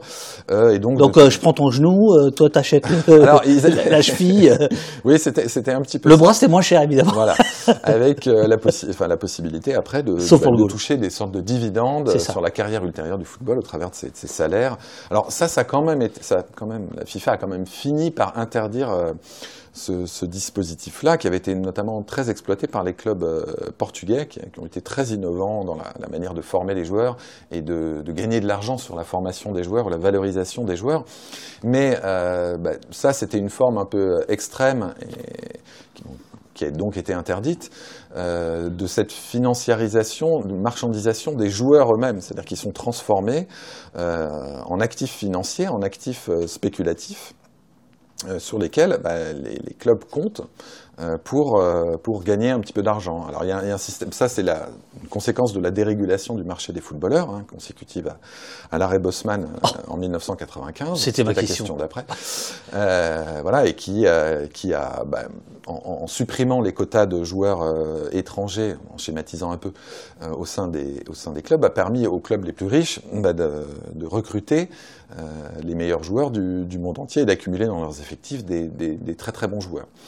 Et euh, donc ce processus de financiarisation, de marchandisation des, joueurs eux-mêmes, euh, ben, il se traduit sur le, sur le marché des transferts et pour les clubs par la possibilité à un club formateur, un bon club formateur qui a un bon centre de formation, euh, il va pouvoir, il va espérer, il va pouvoir compter dessus. C'est le cas de beaucoup de clubs français. Eh ben, vendre ses meilleurs jeunes joueurs à des clubs plus riches. Et il va y avoir, ça c'est les clubs formateurs, il y a des clubs qu'on pourrait qualifier de valorisateurs qui vont recruter des, ou former eux-mêmes. Euh, Donc, des, qui seraient des clubs moyens, en fait. Voilà, des clubs moyens euh, qui vont exposer ces, ces, joueurs et qui vont les, les revendre là, avec un montant encore plus élevé aux clubs les plus riches qui, eux, peuvent se permettre ces investissements-là. Euh, qui vont pas forcément gagner, parce qu'ils auront acheté très cher hein, le, joueur, qui vont pas forcément pouvoir gagner euh, dessus, mais qui vont ne pas perdre, euh, et surtout qui vont y gagner euh, sur le plan, sur le plan, sur le plan sportif. Donc effectivement, ben voilà, le mercato, le marché des transferts, c'est devenu un spectacle en lui-même. C'est ça le, la force ou la perversion euh, de, ce football euh, industrialisé, marchandisé, c'est de transformer euh, en spectacle même ce qui constitue une de ces dérives les, plus manifestes. C'est-à-dire, ça pose un problème moral de transformer des, êtres humains en valeurs marchandes, et ça pose un problème sur le plan de l'éthique sportive que le, marché des joueurs serve à, quelques clubs euh, d'accaparer euh, l'essentiel du, du, talent sportif et, donc, euh, donc des meilleurs joueurs. Tu, tu parlais de l'arrêt Bosman. Donc Bosman, c'était ce petit joueur, enfin joueur moyen, modeste, modeste belge, euh, qui euh, qui va intenter un procès à, à son club, qui va gagner, qui va remporter. a priori, c'est David contre Goliath. C'est pas c'est pas si mal de, de, de sa part, non? Moi, on peut avoir une vision de alors c'est oui, la Red Bosman, il, cultive, il cultive pas mal, il recèle pas mal de, de paradoxes. C'est-à-dire que ben, il faut, les, le, le, régime contractuel des footballeurs, il a toujours été très problématique et il reste aujourd'hui euh, exceptionnel. Mais dans les années 60, les grands footballeurs comme Juste Fontaine et Raymond Coppa, qui étaient les cofondateurs du syndicat, euh, du syndicat des, des joueurs, euh, s'étaient battus contre contre un, régime qui les qui bah, Coppa avait employé, ça avait beaucoup choqué le à l'époque le terme d'esclave. Les on disait on est des esclaves. Et ils disaient ça, alors ils étaient déjà bien payés hein, à, l'époque. Euh, mais ils disaient ça par rapport au fait qu'un club était propriétaire du joueur et euh, pouvait le garder à vie, pouvait l'empêcher euh, de partir. Alors ils se sont mobilisés donc, sur le plan syndical dans les années 60, au début des années 70, pour obtenir le contrat à temps bah, qui limitait au moins le, le, la, la, durée de mise, en, mise au service d'un club des joueurs, mais ça restait un, un, régime un peu exceptionnel. Et il faut rappeler l'arrêt Bosman. Donc, Jean-Marc Bosman, c'était un, joueur d'un club modeste, d'un club belge assez modeste. Il était en fin de contrat et il voulait rejoindre Dunkerque en France. Il était en fin de contrat, je répète. Et ben, son club l'empêchait, c'est-à-dire que son club pouvait l'empêcher euh, de rejoindre Dunkerque. Donc il a attaqué devant les, instances européennes euh, ce, régime euh, contractuel. Il a obtenu gain de cause, mais dans... Oui, mais il a obtenu gain de cause sur une belle idée. Oui, la libre circulation euh, des footballeurs au sein de la communauté européenne, ce qui est un, un principe en vertueux. Fait, en, fait, des êtres humains, en réalité. Tout à fait, et qu'ils ne soient pas euh, victimes d'un régime euh, d'exception. Mais le problème, c'est que euh, la Cour de justice de l'Union européenne, en décembre 1995, eh ben, en donnant raison à Jean-Marc Bosman, elle a aussi balayé le système des quotas de joueurs étrangers qui limitait à deux, puis à trois, à cette époque-là déjà, le nombre de joueurs étrangers dans, dans, les, dans, les, dans les effectifs. Et euh, bah, la, Cour de justice de l'Union européenne et puis l'Union européenne dans son ensemble, la Commission européenne, n'a pas vraiment pris la mesure, enfin si, elle a pris la mesure, en vérité elle, savait bien que ça allait avoir des conséquences euh, euh profondes sur l'économie du football, mais elle a, ce qui est intéressant de noter, parce qu'on accuse l'arrêt Bosman de tous les torts, et on accuse l'Europe de tous les maux, c'est-à-dire d'être quasiment euh, seul responsable des dérives ultérieures du, football. En fait, cette décision, était parfaitement prévisible, et la Cour de justice, dans son arrêt, dit attention, ça implique d'instaurer des nouvelles régulations pour éviter des, dérives, et il y a la possibilité euh, d'instaurer des, nouvelles régulations. Mais ça, euh, ben, du fait que tout le monde, notamment l'UEFA, s'est caché derrière l'arrêt Bosman, tout le monde, a, à la fois les pouvoirs sportifs, l'UEFA, et les pouvoirs publics, ont renoncé euh, à, à, à, créer les régulations qu'imposait euh, cette, cette, dérégulation, qui était euh, légitime sur le, sur le principe. Donc eu, ça illustre assez bien mais, le laisser aller, mais Jérôme, euh, la passivité. C'est là où je voulais en venir, parce que même là, tu vois, c'est rigolo, euh, je te sens un peu, un peu gêné, peut-être parce que c'est complexe, mais euh, après tout, nous sommes des sans-frontiéristes. L'idée de dire, euh, ben oui, euh, il peut y avoir autant d'étrangers euh, que le club le désire, c'est plutôt une idée qui va vers l'abolition des frontières, qui est plutôt une belle idée. Évidemment, c'est au service de l'argent, mais je veux dire, c'est plutôt une bonne idée. Donc, au, au- au départ, alors après, le fan de football nostalgique va dire moi ce que j'aime c'est que euh, y ait l'accent euh, euh, du, du, du Forez euh, chez les joueurs de Saint-Étienne l'accent breton chez voilà et évidemment ça ça se perd mais en même temps est-ce que c'est pas une idée euh, arriérée que de raisonner comme ça? Alors, euh, les, les nouvelles régulations qui auraient été possibles, elles ne se basaient plus sur des discriminations de nationalité. Mais d'ailleurs, parce que c'est c'est l'idée de la préférence euh, nationale. Nationale, ouais, tout- oui, oui, tout à fait, on, est d'accord que ça va pas Non, non, en soi, ça va pas. Mais c'est pour ça que, mais, et d'ailleurs, il y a, il y a, euh, des quotas de joueurs hein, qui, qui existent. Ils sont C'est- insuffisants C'est aujourd'hui. ce que le, le- c'est ce que le Tedril euh, dans le dans le COP nous dit. Euh, il y a toujours les règles de quota aujourd'hui. Oui, et, des- euh, et qui concernent des joueurs formés localement, c'est-à-dire formés soit dans le club, soit dans le dans le pays en question. D'accord. Ce qui permet, euh, voilà, bah, de, de de limiter, mais très insuffisamment, la, la concentration euh, des meilleurs joueurs venus de partout, sans, sans aucune restriction, euh, dans, dans les tout meilleurs clubs. Donc, euh, et il y a d'autres modes de régulation. C'est limiter, par exemple, le nombre de joueurs dans les effectifs. Euh, les clubs les plus riches, ils ont tendance à, à accumuler jusqu'à 40 joueurs dans leurs effectifs. Là, c'est complètement absurde. Qu'il y en a beaucoup qui sont voués à ne pas jouer. Euh, Chelsea avait, avait euh, au sommet, à, à, à un moment, avait plus de 30 joueurs prêtés euh, dans d'autres clubs. Aujourd'hui, Chelsea et d'autres clubs comme Manchester City peuvent prêter leurs joueurs à, à leur club, au club filial que, que, que j'évoquais. euh, que j'évoquais tout à l'heure. Donc les, les nouvelles régulations euh, qu'on aurait pu imposer qu'on peut toujours imposer aujourd'hui pour limiter cette fuite en avant, cette concentration des, des richesses, elles sont toujours disponibles et elles concernent plus les critères de nationalité. Après, bon, et là, comme tu dis, ça, ça peut être embarrassant, mais euh, on peut quand même s'interroger sur l'enracinement et sur l'identité euh, locale, euh, voire nationale des clubs. C'est-à-dire que dans, dans la relation entre un supporter et un club, il y avait un attachement qui pouvait, entre autres, être dû au fait que, ben voilà, tel gars qui est dans l'équipe première, eh ben j'étais au lycée euh, avec Bien sûr, lui, bien ou sûr, je, bien je sûr. le vois au Ouais, bar, ou je le vois euh, chez Leclerc. Ah merde, ça fait deux, deux placements de produits, je suis désolé. Euh, je paierai à la fin euh, une amende. Euh, donc, euh, et c'est vrai que Tu t'en dans- fous, t'es sponsorisé. en tout cas, dans la mondialisation, dans l'internationalisation du football, il y a eu ce processus de, de- de déracinement et cette difficulté de plus en plus grande à s'identifier euh, au club, euh, au club qu'on supporte. Mais c'est pas une question de nationalité là non plus. Par exemple, je, je disais, je parlais des joueurs qui sont formés. Euh, et de plus en plus pour être, vendus et pour être vendus de plus en plus tôt parce que le, le football français a toujours été un football formateur. C'est le plus grand, deuxième plus grand exportateur de footballeurs professionnels euh, après le Brésil. Euh, donc on a une très bonne qualité de formation en France et le modèle économique des clubs français, des clubs professionnels, s'appuie en grande partie là-dessus. Mais ce qui se passait il y a encore quelques années, c'est que un club qui formait un, un jeune joueur, il allait le voir évoluer dans son équipe sous, sous ses couleurs pendant deux, trois saisons. Donc il allait en profiter sportivement et ce joueur-là, il allait être euh, rattaché à l'identité du club.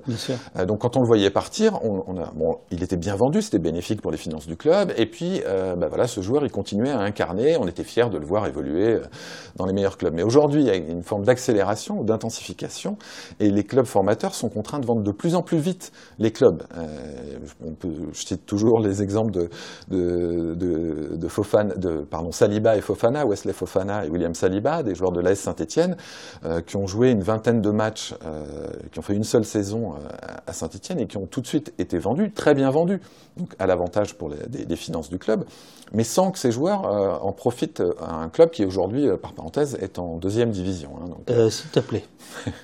Jusqu'ici, c'était sympathique cette Ouais. émission, mais tu ne me parles pas de Saint-Etienne Ah bon. sur ce ton. D'accord. Non, mais je risque pas. Moi, je suis stéphanois et je suis euh, supporter de Saint-Étienne. Donc, euh, c'est pas pour en dire du mal. Sinon, pour critiquer la gestion de nos dirigeants. Attention, le hein. Ici, c'est le chaudron orange. D'accord. Ah. Ouais, je croyais qu'on était, je croyais que c'était le Stade Lavallois ou Lorient. Mais... Ça va pas, non Bon, bref, continuez. Attends, il y a la VAR là dans le, dans le, Ah. le, le- le COP euh, euh, Sud. Il y a plusieurs types de quotas, nous dit The Drill. Le joueur formé au club, le joueur formé au pays, les joueurs de la zone Union européenne, les joueurs hors Union européenne. Bon, euh, Ah, c'est très technique. hein. Pour moi, les quotas sont toujours présents. Les contraintes euh, sont pas aussi fortes que dans chaque ligue. Et euh, il y avait quelqu'un tout à ben, c'est le, c'est, le, je ne sais plus qui c'était. Non, c'est Narc euh, qui euh, parlait de, du salary cap aux, États-Unis. Tu en parles toi aussi. Euh, où euh, aux États-Unis, où le sport business est, est- est roi, il y a euh, des formes de mutualisation qui sont assez étonnantes. Euh, là, il y a un joueur de basket euh, français visiblement qui démarre ce soir ou, ou hier, je sais pas quoi. Il, c'est- Il a bien- perdu. Il a perdu, il a mal joué. Euh, je sais pas, j'ai pas, pas regardé, Bon. c'était à 4 heures du matin, je crois. Bon, donc, euh, bon, je- bon. comme il fallait que je me lève pour venir ici. Voilà. Euh, tu, tu- tu peux dire, euh, ra- raconter en deux mots ce que le, le- le sport américain fait parce que il y a un côté quasi collectiviste Ouais. qui n'existe pas du tout dans le football, dans le juste, soccer. juste un petit mot, c'est-à-dire qu'effectivement, il y a des régulations, il y a des, notamment des, des quotas de, de joueurs de différentes natures. Il, y a, il y a eu le fair play financier adopté par l'UEFA qui visait à ce que les clubs... Ça, c'est Michel. Euh, oui, Michel Platini, euh, qui visait à ce que les, les clubs euh, ne dépensent pas plus euh, que ce qu'ils gagnent, mais qui ne visait absolument pas, enfin qui a assaini les finances des clubs, qui a réduit l'endettement, mais qui visait absolument pas à réduire les écarts de richesse. C'est un, peu les, la grosse limite de cette, de cette régulation-là.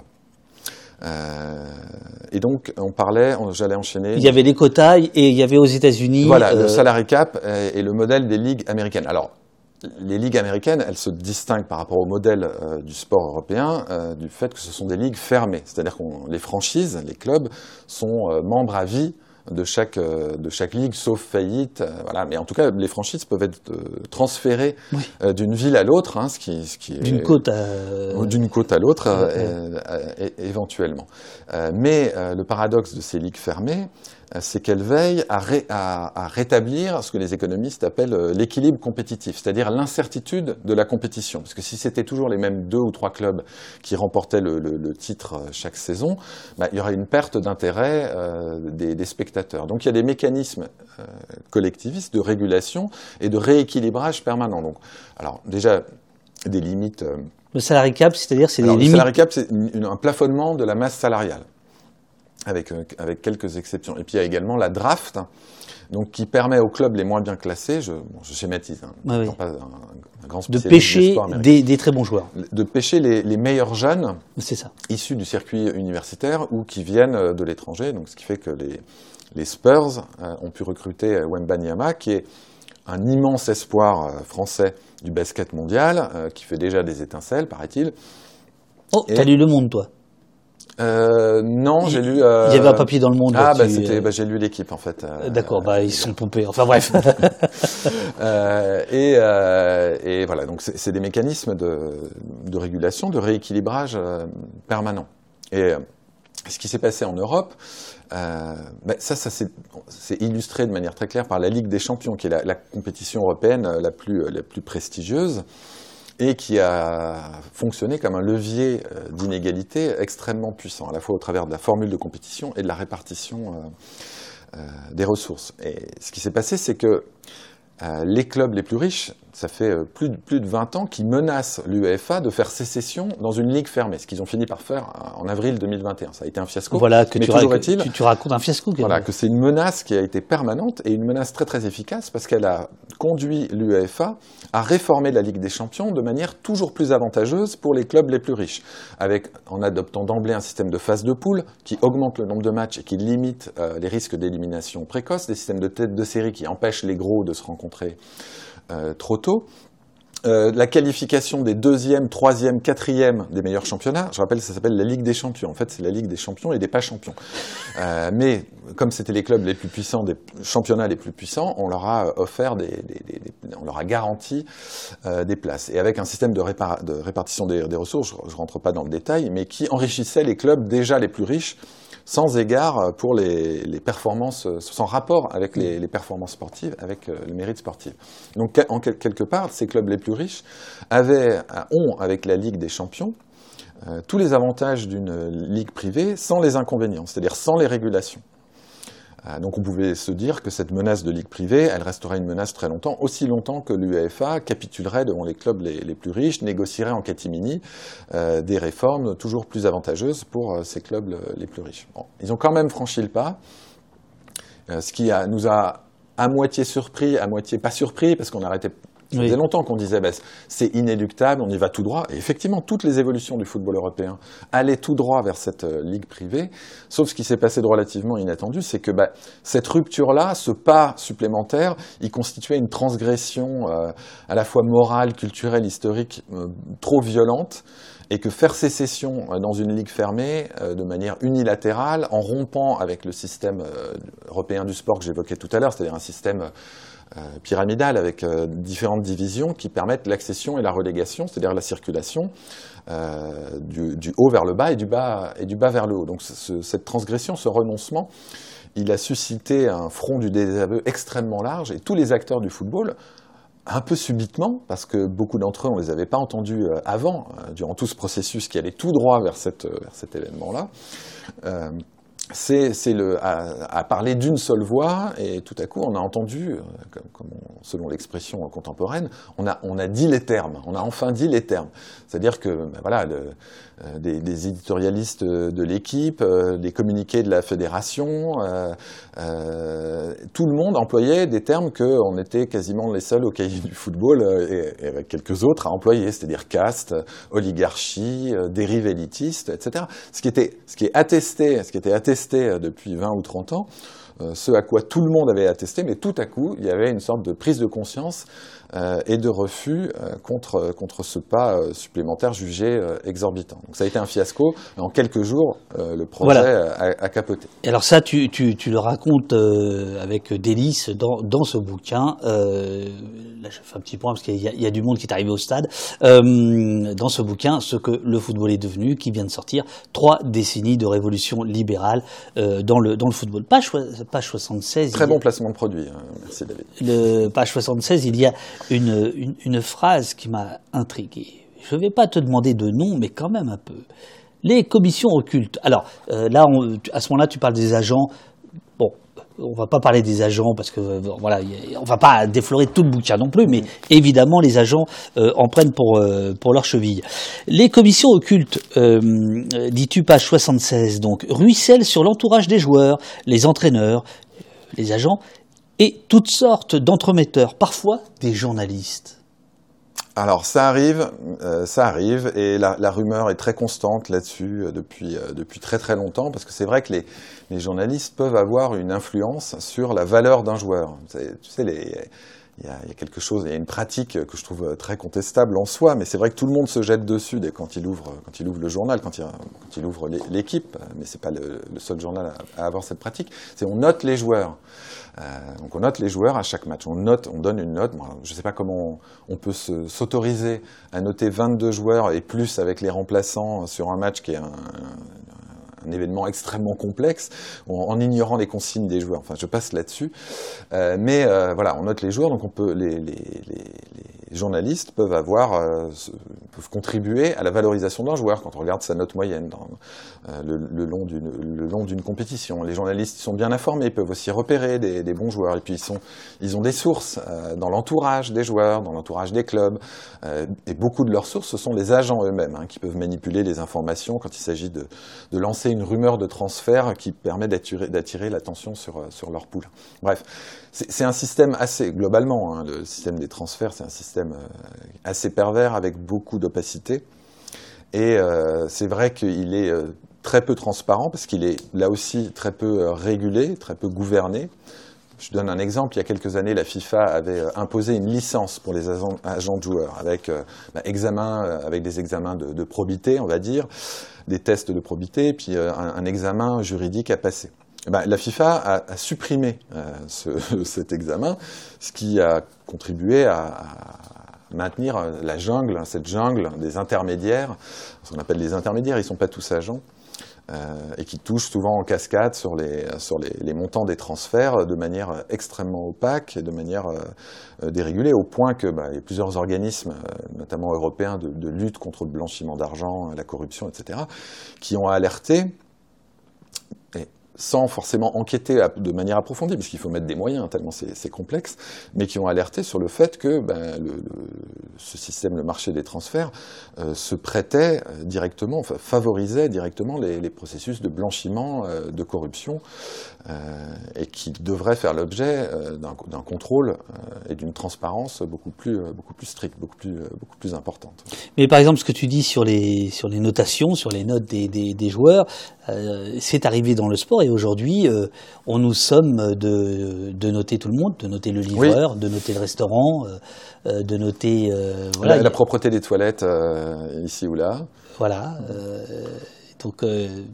Oui, c'est assez, assez, raccord. Bah, c'est l'évaluation de la performance individuelle. Évoqué tout à l'heure la focalisation sur les performances individuelles. Et puis, il y a cette, bah, ça, ça s'exprime aussi dans ce. Mais bon, alors c'est une sorte de rituel, la notation, euh, la notation des joueurs. Euh, il y, a ce paradoxe que même moi qui trouve, qui trouve que c'est assez illégitime, bah, je jette quand même un œil sur, le, sur les notes des joueurs ou de tel ou tel joueur, euh, ne serait-ce que pour ne pas être d'accord, hein, puisque le football c'est toujours un régime de polémique. c'est un, support de discussion, de lien social, mais de discussion extraordinaire et donc de, de dispute. Quoi. Le, point central, c'est euh, grosso modo euh, l'élitisme euh, élevé en, rang supérieur de, tout, de, vertu absolue. Donc, euh, qui dit élite dit pognon pour payer les meilleurs joueurs, les plus beaux stades, etc. S'attirer. c'est ça le, mal endémique du football, c'est cette quête vers l'élitisation, dis-tu, à un moment donné. Oui, alors pour, pour comprendre euh, cette logique-là, bah, il, faut, il faut souligner que, euh, bah, je disais tout à l'heure que le football a, était très peu rentable, avait très peu de chances d'être rentable pour, pour, pour, ces, pour ceux qui investissent euh, Et surtout, euh, il y a une contradiction fondamentale entre euh, la logique sportive et la logique économique. Surtout dans un sport aussi aléatoire que le football. Parce qu'au départ, le football, c'est précisément un sport avec une, très forte incertitude, où on dit le petit peut toujours battre le gros, peut toujours réaliser un exploit. Et c'est vrai qu'avec cette, euh, marque très particulière du football, un, match peut se décider, une victoire peut se décider ou une défaite sur un but, c'est-à-dire sur un seul fait de jeu euh, qui peut être un peu accidentel. Et c'est vrai qu'une équipe archi dominée qui joue très mal pendant tout le match, sur un coup de pied arrêté, sur un coup franc, un corner, euh, peut remporter un, match. Et évidemment, cet aléa, il est complètement contradictoire avec la logique économique de l'investisseur qui veut sécuriser son investissement et qui veut avoir comme on dit, de la visibilité sur ses investissements et qui veut savoir quelle rentabilité il peut, euh, obtenir. Donc le, processus de libéralisation du football, a consisté en euh, un programme de réduction de l'aléa sportif et de l'incertitude sportive en corrélant, c'est ce que je disais tout à l'heure, en corrélant de plus en plus, en cherchant à corréler et en y arrivant de plus en plus étroitement la puissance économique et les résultats sportifs, ce qui se traduit de manière très spectaculaire dans la Ligue des Champions. Euh, et je présente des petits graphiques dans le, sur trois périodes différentes, trois périodes d'une dizaine d'années, où on voit à quel point les, les, tours finaux, à partir des, des, quarts de finale, des demi-finales de la Ligue des Champions, euh, ont été restreints, ont été euh, réduits, euh, enfin, leur, ont été squattés. J'avais écrit une fois un, article disant que c'était un squat de riches, a été squatté par les clubs les plus riches des quatre pays, essentiellement des quatre pays les plus, les, les plus riches, euh, plus la France grâce, grâce, euh, grâce au PSG. Donc il y a eu effectivement un. C'est ces graphiques-là, c'est ça? Voilà, c'est ça, ouais. ouais. Je, vais, je, vais essayer de les montrer, je ne sais pas si ça cadre bien. À on gauche. Voit, on voit les, ouais, les, les, clubs autres n'appartenant pas aux quatre principaux euh, voilà. pays. Entre 85 et 96, ils sont 24, euh, 24 autres pays euh, dans les places de demi-finale. De, demi et euh, en 2006, ils ne sont plus que 6. Et tu peux tourner la page. Attention, je tourne la page là, et oh là là là là, voilà. quel spectacle C'est le spectacle de la mi-temps, c'est le Super Bowl. Alors voilà, place des demi-finalistes 2016, autre 1. Euh, donc c'est assez parlant. Donc, il, y a, eu à la fois moins de pays représentés dans les tours finaux de, la Ligue des Champions et euh, beaucoup moins de clubs. Donc, ce qui illustre bien cette volonté et cette politique de, ouais, de réduction de l'aléa sportif. Ou finalement l'aléa sportif, alors on, on va m'objecter, ah oui, mais les vainqueurs de la Ligue des Champions, ça change presque chaque année. Mais oui, mais euh, cet aléa sportif, il est rétabli que dans les tours finaux, dans l'entre-soi euh, de, cette, de cette petite caste, bah, qui une fois que, que le, le, filtrage a bien été effectué, a bien été effectué que les, les, les gueux, les outsiders ont été euh, exclus, bah, se retrouvent entre eux. Et là, euh, la compétition est à nouveau ouverte et elle n'est plus, n'est plus faussée euh, par des critères qui n'ont rien à voir avec, euh, le sportif. La doctrine de l'élitisme, écriture page 111, martelée sans opposition, a remporté une étonnante victoire idéologique et culturelle. On ne peut que marginalement l'expliquer par la connotation implicitement positive du terme élite dans le sport, selon l'idée que les sportifs de haut niveau constituent une élite mais ceci exclusivement pour leur mérite sportif. Elle consiste en effet à récompenser les investissements, comme s'ils étaient vertueux en soi, ne devaient plus comporter de part de risque et n'être pas gratifiés seulement par leur pertinence sportive, c'est-à-dire par leur traduction en résultat. En fait, euh, c'est ça la finalité de la financiarisation, c'est de dire regardez-moi comme je suis bon? Bah, c'est pas par hasard que je suis riche. Ouais, alors bah, il y, avait un, un, un, des discours qui avait été émis, euh, notamment par Jean-Michel Aulas dans les années 2000 en France, c'était il faut récompenser ceux qui investissent.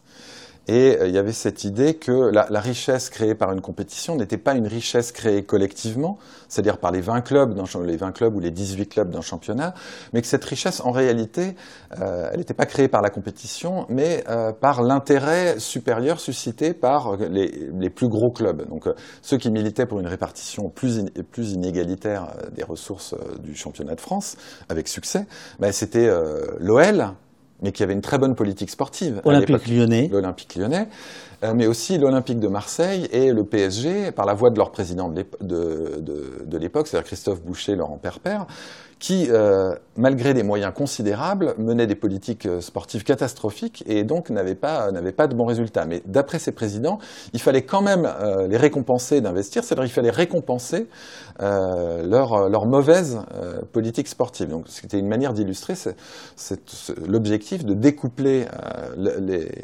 l'enrichissement, enfin les gains économiques des, des résultats sportifs. Donc voilà, il y avait, il y avait cette idée qu'il fallait récompenser l'investissement en soi et pas la qualité de l'investissement, même si même si j'étais un bon capitaliste. Il me semble que je dirais que mes investissements, ils doivent être récompensés s'ils sont pertinents. Si j'investis dans un secteur ou sur une entreprise, euh, sur une start-up euh, dont, dont, le projet est, euh, est complètement foireux, euh, je, je m'en prends qu'à moi-même. Hein, bien sûr, si, bien si, sûr. Si, mon, si, je perds mon, mon, investissement. Mais il y avait cette idée que non, nous, on contribue à la valeur collective plus que les autres, euh, ce qui justifierait qu'on capte euh, l'essentiel euh, de, bah, de, la richesse produite pourtant euh, collectivement. Et ça, ça va de pair avec, ben voilà, euh, il n'y a pas que ce discours. Enfin, ce discours-là, il a été tenu un moment, mais en fait, il est intenable. C'est-à-dire que ceux qui le tenaient au début des années 2000, ils ont arrêté, notamment parce qu'il y avait une telle dynamique inégalitaire qu'elle était acceptée. Il y avait beaucoup de fatalisme. Euh, C'était accepté comme un, bah, voilà, une inéluctable, euh, sous toujours sous le régime d'une réseau alternative euh, thatchérien. Et en même temps, surtout ce qui a, ce qui a permis de vendre et d'imposer ce système-là, c'est qu'on a développé un football, euh, un football spectacle, un football très euh, spectaculaire, un football hollywoodien, parce qu'effectivement, euh, ces clubs les plus riches, ils, ils deviennent encore plus prestigieux qu'ils ont pu l'être à une époque.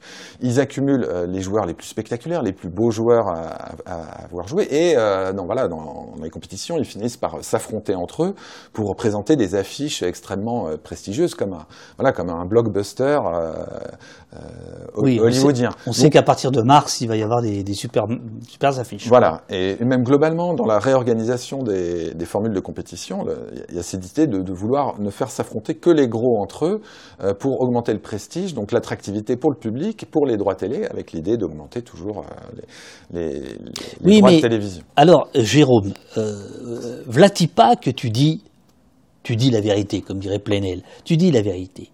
Ce n'est plus du jeu, tant cela revient à, entre guillemets, acheter, fermez les guillemets, des résultats sportifs, une forme particulière de corruption terriblement banalisée. Page 112.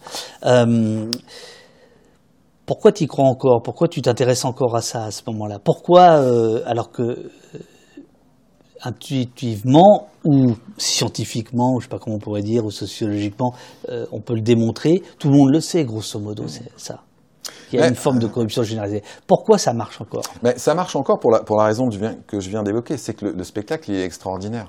Euh, en soi, le football, c'est génial. Et malgré cette corruption, euh, malgré ces distorsions de la concurrence sportive, et malgré le, le fait que les principes élémentaires des compétitions et de l'esprit du sport soient, soient bafoués, le spectacle reste fascinant. Il est même peut-être plus fascinant euh, qu'auparavant. C'est justement dans cette translation entre le, le football comme compétition et le football comme spectacle, euh, où on réduit la, la part de la compétition, de l'incertitude, puis de l'ouverture des compétitions à, à un- un- une grande assiette de clubs qui, pour- qui peuvent prétendre aux titres nationaux, aux titres, aux titres sportifs. Ben dans, dans- voilà, il il y, a, y a un développement de la- de l'attractivité. C'est terrible à vivre et on vit euh, quand on est, si, si on est un, un amateur, un passionné de football un peu euh, politisé, un peu conscient de, de ce qui se passe, on est constamment déchiré et on subit des dilemmes euh, qui nous permettent de mesurer euh, le degré de notre aliénation. Parce que là, c'est vraiment de l'ali- de l'aliénation à, voilà, ces évolutions, elles cautionnent, cette idée du, football comme nouvel opium du peuple,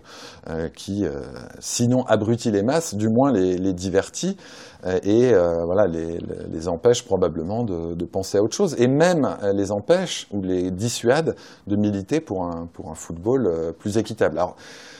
Il y a cette part d'aliénation qui, qui explique pourquoi on continue à regarder. Ça, ça a été illustré de manière très euh, criante, voire euh, très cruelle, par la Coupe du Monde 2022 au Qatar, où on, s'est trouvé dépourvu de moyens de protestation. Il y a eu des appels au boycott, mais le boycott était une forme inadaptée, euh, qui n'était pas pertinente pour, pour se mobiliser, mais on s'est aperçu qu'il n'y en avait pas beaucoup d'autres. Donc, pour la plupart, on a regardé avec mauvaise conscience, avec un plaisir certainement terni, à des degrés divers selon, selon les personnes. On a regardé cette Coupe du Monde euh, malgré tout. Donc on- oui, on- c'est bien la preuve qu'on est aliéné et que euh, on Avec euh, une Avec- finale euh, démente. oui, avec une finale démente et encore. En, en plus, le piège, c'est que l'équipe de France a fait un, a fait un bon parcours, donc on a été euh, On a été on a été d'autant d'autant plus euh, d'autant plus euh, piégé. Mais tu me demandais pourquoi euh, j'y crois encore, mais c'est parce que euh, je pense qu'un autre football reste possible. Et, euh, alors, même Tu veux, en- tu veux qu'on arrête l'émission, c'est ça Parce que ça, c'est la fin du Ah, bouquin. ouais. Parce que moi, j'ai deux- des petites choses quand Ça même entre temps, si, si tu veux bien. Euh, quiz football, tu réponds pas. On va voir si le chat répond. Qui, qui a prononcé cette phrase le 17 novembre 2022 Politiser le sport, c'est une très mauvaise idée. En même Euh, temps. c'est facile. Qui, qui a posé en même temps Est-ce qu'on laisse un peu euh, Tu veux un petit café? Euh, Je veux bien une recharge, ouais. Bah, attends, je vais faire une recharge. Euh, et euh, Manu, Manu nous dit Florent, Manu, Monsieur Macron. Ah, ça, ça me plaît quand on dit Monsieur Macron.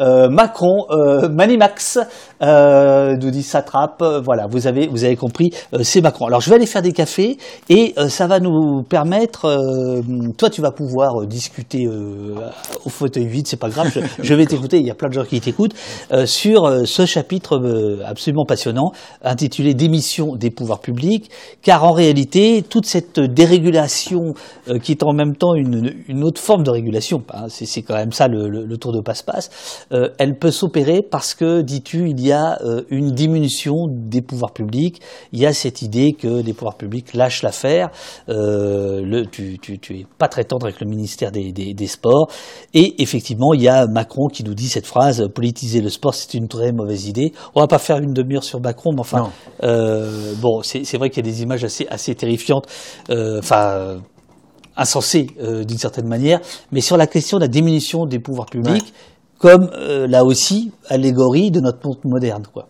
Et je vais refaire du, du petit café. Parfait.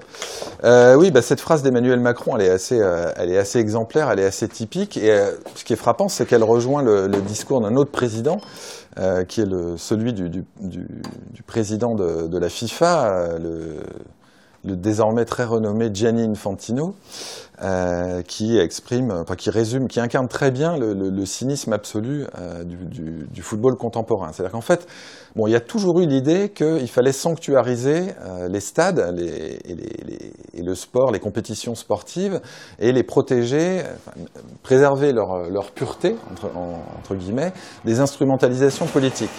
Mais euh, historiquement, ce discours, il a, il a toujours été biaisé de toute façon parce que euh, on a toujours constaté que les grands événements sportifs, en particulier, étaient allègrement instrumentalisés par euh, les pires régimes. Alors on peut, on peut évoquer bien sûr les, les, les, JO de 1936 hein, à Berlin, Bien sûr. Euh, le, la Coupe du Monde, les Coupes du Monde 34 et 38 qui ont été allègrement instrumentalisées, récupérées à son profit par Mussolini. On parlait tout à l'heure de la Coupe du Monde 78. Dans les pays du bloc soviétique, il y avait une volonté d'utiliser le sport comme une expression de, de, la puissance et de la supériorité de ces régimes-là sur, sur l'Occident, qui répliquaient notamment les États-Unis par bah, des politiques sportives extrêmement, euh, extrêmement euh, ambitieuse. Et euh, cette idée de sanctuariser et de, de protéger les, le, les, stades et les enceintes sportives des ingérences politiques, elle est devenue de plus en plus hypocrite parce que dans, dans, dans les années récentes, même, même si cette instrumentalisation politique, elle a donc... Merci. Ah, l'avare. Attends. Qu'est-ce que tu fais? Ah, c'est le ralenti. Je le ralentis, pardon. C'est la, la, la, loupe. C'est la loupe. C'est voilà. la loupe, voilà, parfait. Voilà. Impeccable. Merci. Je vais essayer de pas le, de, de, pardon, le renverse au ralenti. Ça, ah, ça peut être beau, ça peut être beau, ça. euh, donc cette, cette idée, euh, cette, bah, l'hypocrisie de, de l'apolitisme du sport, il est, il est devenu, euh, elle est devenue de plus en plus difficile à, à soutenir parce que euh, aujourd'hui, depuis 10 ans, 15 ans, 20 ans, on assiste à, une, à des formes modèles, modernes d'instrumentalisation du sport au travers du soft power, de la géopolitique par le, par le sport, euh, ou de sport power, on peut appeler ça. Là, il y a beaucoup de, de géopolitologues qui s'intéressent à, à, cette dimension-là. Et ça a été particulièrement euh, illustré par euh, bah, la politique du Qatar, euh, qui s'est emparé du football comme un levier de, de promotion euh, de, de, son pays, de la notoriété de son pays et des capacités euh, économique, euh, de, de, de, de l'intérêt touristique de son pays, etc. Donc euh, cette politique, elle a été très très large. C'est-à-dire qu'elle a consisté bah, à racheter un club comme, comme le Paris Saint-Germain, à acheter des droits sportifs au travers du groupe Al Jazeera et de sa filiale euh, Bein Sport. Euh, elle a consisté à investir en tant que, en tant que sponsor. Euh, elle a consisté à organiser des grands événements sportifs avec comme point d'orgue la Coupe du Monde 2022.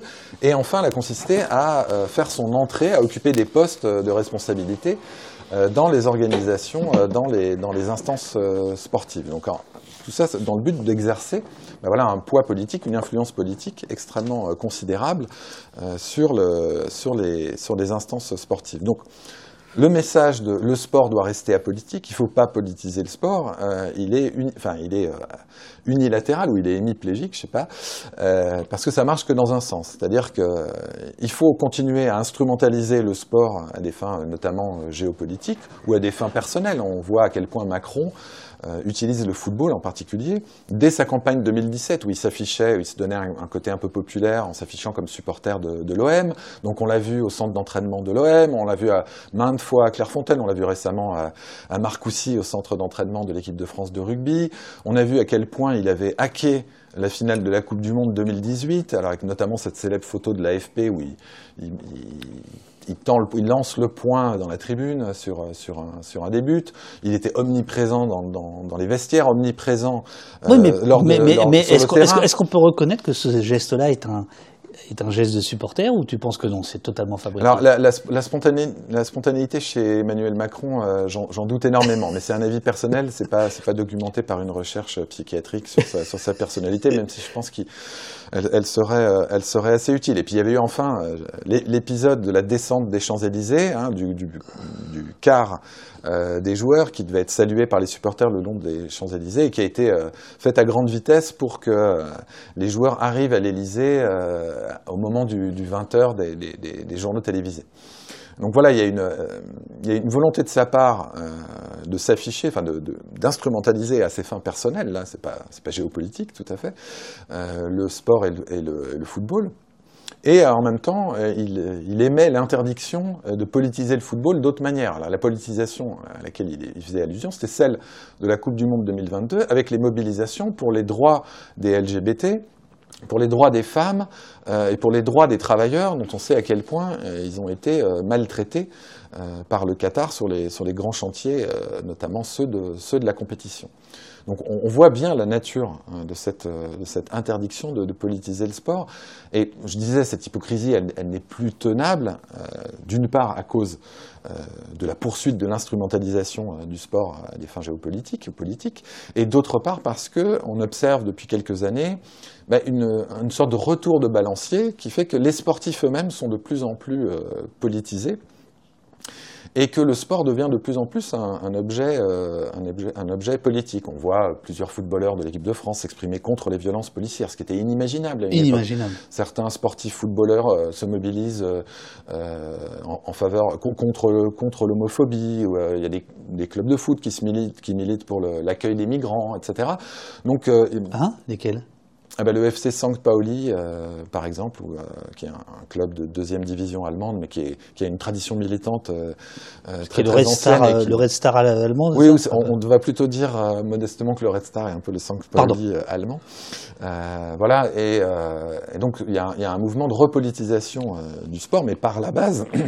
On a vu à quel point Black Lives Matter avait fait irruption sur les, sur les pelouses, hein, notamment lors, lors de l'Euro 2020, disputé en 2021 avec beaucoup de joueurs, notamment euh, britanniques, anglais, euh, qui mettaient un genou à, terre euh, avant le, coup d'envoi. Évidemment, ça, ça perturbe les pouvoirs sportifs, parce qu'eux-mêmes ne peuvent plus défendre les valeurs du sport, de tolérance, d'inclusion qu'ils invoquent en permanence, bah, sans ouvrir la porte à ces mobilisations et à ces expressions-là, et expressions et mobilisations qui les mettent en même temps dans l'embarras.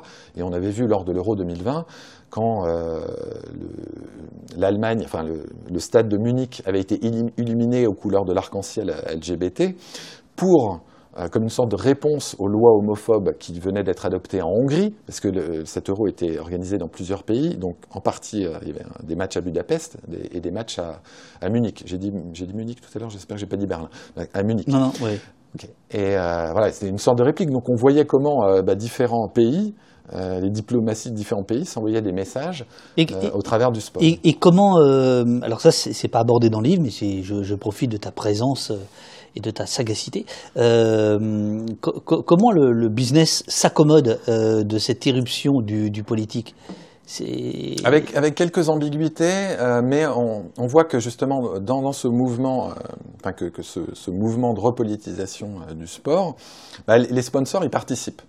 Euh, de différentes manières. C'est-à-dire que si, euh, bah, si un club ou si un organisateur de compétition a euh, des comportements problématiques, enfin, qui, tolère, je sais pas, le racisme, ou qui, se met en, tort sur, un, sur un de ces sujets-là, de plus en plus de sponsors vont se désolidariser. Bah, on a vu lors de la Coupe du Monde 2022, il y a plusieurs sponsors, même s'ils étaient des sponsors officiels, ou, s'ils ont euh, pour euh, habitude d'utiliser les, enfin, de communiquer sur autour des événements sportifs, ils ont choisi euh, de ne pas activer leur campagne de, promotion, de marketing, etc., pour pas être associés à cette Coupe du Monde, en dépit de l'exposition gigantesque. Donc bon, les, sponsors, il faut se méfier, il y a toujours un utilitarisme dans, leur démarche, il y a des finalités, mais c'est quand même intéressant de voir qu'ils ont plutôt tendance à, faire pression sur les pouvoirs sportifs pour évoluer euh, dans un sens euh, positif. Là aussi, on peut se demander, on peut interroger leur sincérité, mais il y a beaucoup de campagnes euh, en faveur de, la tolérance, en faveur euh, contre l'homophobie, etc., euh, qui, de la part des, grands équipementiers sportifs ou des, ou des marques associées, des grandes marques associées au sport traditionnellement, bah, qui communiquent dans, ce sens-là. Est-ce que tu penses que les joueurs ont des conseillers politiques? Ah, ils ont des conseillers. Ceux qui sont très riches, hein, je veux dire, qui, qui, ont, qui ont, une armée de. Bah, ils, ont, ils ont tous, euh, ils sont presque, enfin, au, moins dans les premières divisions, mais ils, sub, ils subissent. ils suivent des formations en média training, par exemple, parce que la, la, communication est très très surveillée. Non, parce que j'imagine qu'un mec comme Mbappé, la pression doit être. euh, je veux dire, tu as d'un côté le président de la République qui, qui t'appelle et qui fait savoir qu'il t'a appelé, euh, et puis tu as Naël tout d'un coup, et puis tu fais un tweet. Enfin, je veux dire, c'est, c'est, c'est, ça doit être invivable. Euh, c'est bah, c'est aussi un choix qu'il a fait, c'est-à-dire, enfin lui, il y en a d'autres. hein. Il y a des- il y, a des footballeurs comme Antoine Griezmann, Jules Koundé Oui. et d'autres qui prennent régulièrement position sur des sur des sujets, y compris des sujets très sensibles. Hein. J'évoquais les, les- enfin très sensibles politiquement, Bien médiatiquement sûr, sur l'exposition ouais, que, ouais. que, que- enfin, sur- qui les expose à des, re- à, à des retours négatifs de la part de, de l'opinion. Euh, donc ils s'expriment de, de plus en plus souvent. euh, de leur propre responsabilité, je pense que c'est pas euh, pas cyniquement des conseillers en communication qui leur qui leur disent fais ci, euh, prends position là, là ou là ou dis ça, euh, ce sera bien pour ton image. Je pense que ça procède d'une démarche qui est sincère de leur part et d'une d'une conscience euh, qu'ils ont un rôle à jouer, qui sont, des, qui sont des citoyens à la fois comme les autres et pas comme les autres parce que leur voix euh, porte. Donc, Euh, un- un- Florent Calvez, qui, euh, qui est l'auteur de cette bande dessinée, euh, qui est déjà venu au poste, euh, nous dit ouais les gars, vous vous abusez un peu, politique pour interrogation. Il est surtout question de com, d'image, de trucs vaguement consensuels. Alors je sais pas s'il fait allusion, euh, Florent, euh, aux joueurs ou, ou- ou aux équipementiers Ouais. dont tu parlais tout à l'heure. Euh, si c'est les équipementiers, équipementiers, on est, on est d'accord, c'est consensuel. Mais il y, y a effectivement des footballeurs, c'est assez surprenant, euh, parce qu'on n'était absolument pas habitué à ça, quoi. Oui, oui, c'est ça, parce que surtout d'aller sur des sujets sensibles et puis des, des- des points de crispation de la société française ou de, ou de polarisation, euh, donc particulièrement le cas des, des- de- le cas des violences policières ou euh, de la pauvreté endémique, ce, ce genre de ce genre de sujet. Euh, donc c'est intéressant. Alors c'est euh, très délicat pour les joueurs parce qu'après ils vont être sommés euh, bah, de réagir à tout. On a vu à quel point euh, de- Gérald Darmanin euh, et d'autres euh, membres de la majorité avaient un, ou, de l'opposition euh, de droite et d'extrême droite avaient, avaient une nouvelle fois instrumentalisé euh, euh, Karim Benzema en le sommant de, de- de prendre position et en Gérald Darmanin en jugeant qu'une non-expression euh, sur un sujet, en l'occurrence le conflit israélo-palestinien, constituait un soutien quasiment au Hamas, au Hamas Euh, lui-même. oui, oui. Voilà, donc on voit à quel genre de procès ça les expose et c'est euh, effectivement très délicat. Il faut avoir les épaules, euh, entre guillemets, pour, euh, pour s'investir là-dedans parce que Ouais, euh, c'est des sportifs de haut niveau. C'était plus que ça. Il l'accusait d'être euh, le complice des, des, des frères musulmans. Voilà, oui, oui. Enfin, ah, bon, oui, non, mais Benzema, c'est c'est nos limites. euh, c'est nos limites. ouais, Voilà, ouais, ouais. Benzema, il a Mais- toujours mais- été accusé de beaucoup plus mais- que ce qu'il avait commis, même s'il a quelques torts. Mais est-ce que tu crois que c'est euh, c'est justement une, une, une sommation à,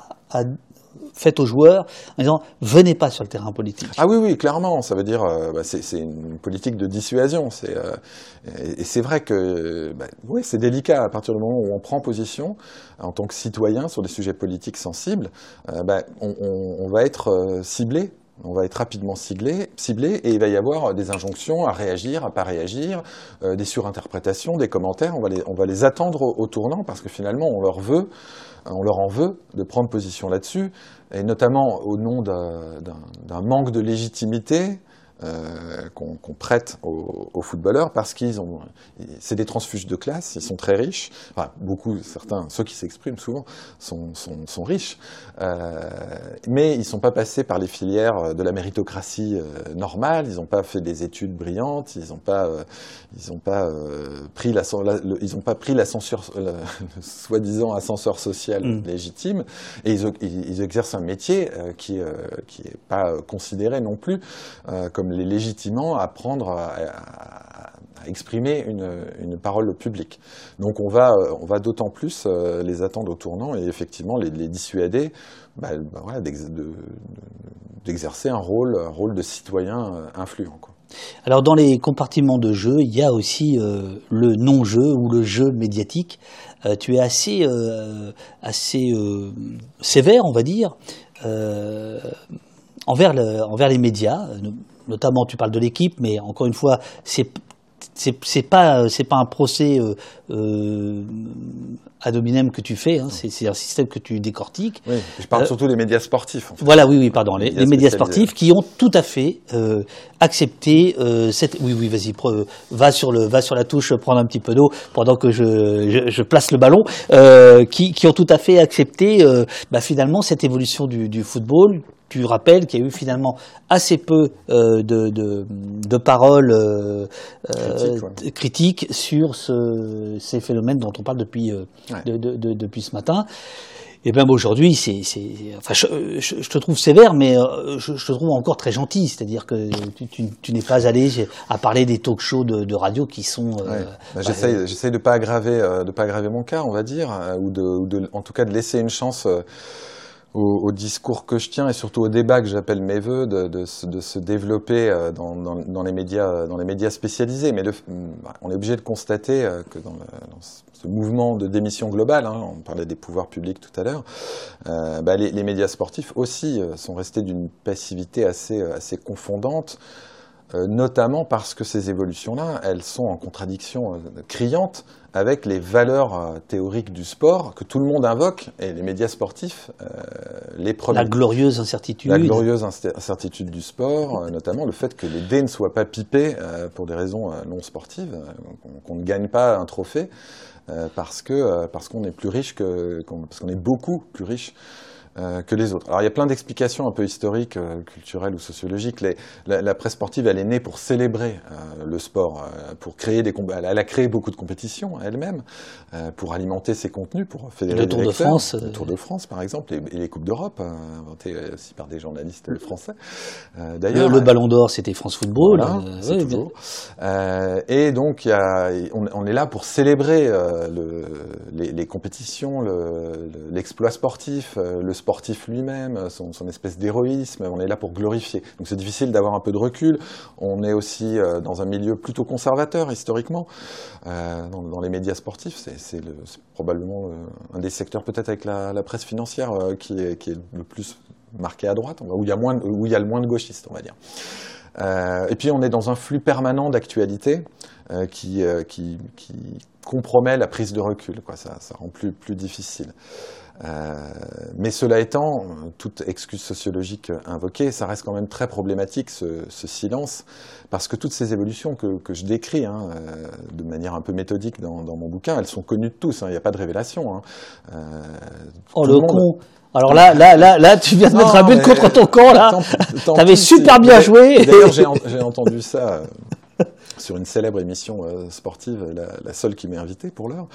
Euh, on le sait déjà. Euh, oui, mais, effectivement, le problème c'est qu'on on, sait tout ça, mais on n'en tire pas les leçons et on, ne nomme pas, on ne décrit pas, on n'analyse pas et on n'a pas, de, on a encore moins de discours critique sur cette révolution qui n'est pas nommée et qui s'est quand même produite. Et, et, effectivement, on constate structurellement, il y a un embarras des médias sportifs parce que s'ils si commencent à, aller sur ce terrain-là et à dire, bah oui, euh, les dés sont pipés, oui, euh, Manchester City, cette équipe magnifique euh, dont tout le monde a loué la qualité de jeu, qui a remporté la Ligue des Champions l'an dernier, bah oui, elle a construit sa puissance sportive sur un fonds souverain émirati qui a enfreint plus de 115 règles financières de la Première Ligue, au tel point que la Première Ligue, qui n'y a pourtant pas intérêt, poursuit euh, le club pour ça. On sait bien que Manchester City a contourné, détourné, contesté euh, le fair play financier de, l'UEFA et a négocié en catimini avec l'UEFA ou a porté devant les tribunaux les sanctions pour euh, réduire ces sanctions.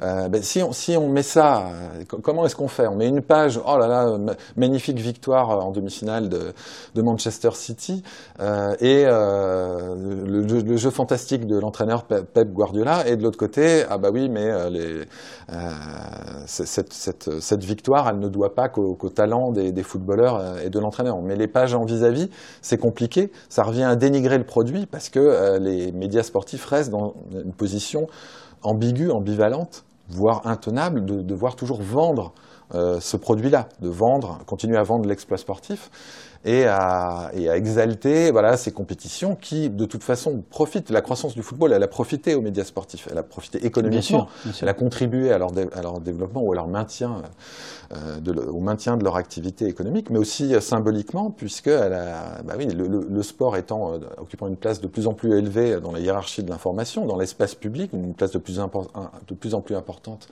dans l'espace public, bah, ça profite aussi symboliquement aux médias sportifs, aux journalistes sportifs. Donc il y a une sorte d'embarras euh, très profond et on est on comprend dans quelle mesure ces médias sportifs sont obligés bah, de laisser ces aspects-là sous le tapis et de euh, ne, s'exprimer contre eux que sporadiquement. Alors, c'est presque un gag. Euh, on voit de temps en temps quand il y a un événement, alors la Super League typiquement, le, lancement de la Super League euh, privée en, en, avril 2021, tout à coup on a des éditos indignés qui fustigent les dérives du football, alors que ces dérives du football, bah, elles se sont produites sous le nez de tout le monde, hein, vraiment, littéralement sous le nez de tout le monde, euh, pendant 25 ans ou 30 ans, et qu'elles n'ont pas euh, été mises en perspective et analysées comme, comme des dérives.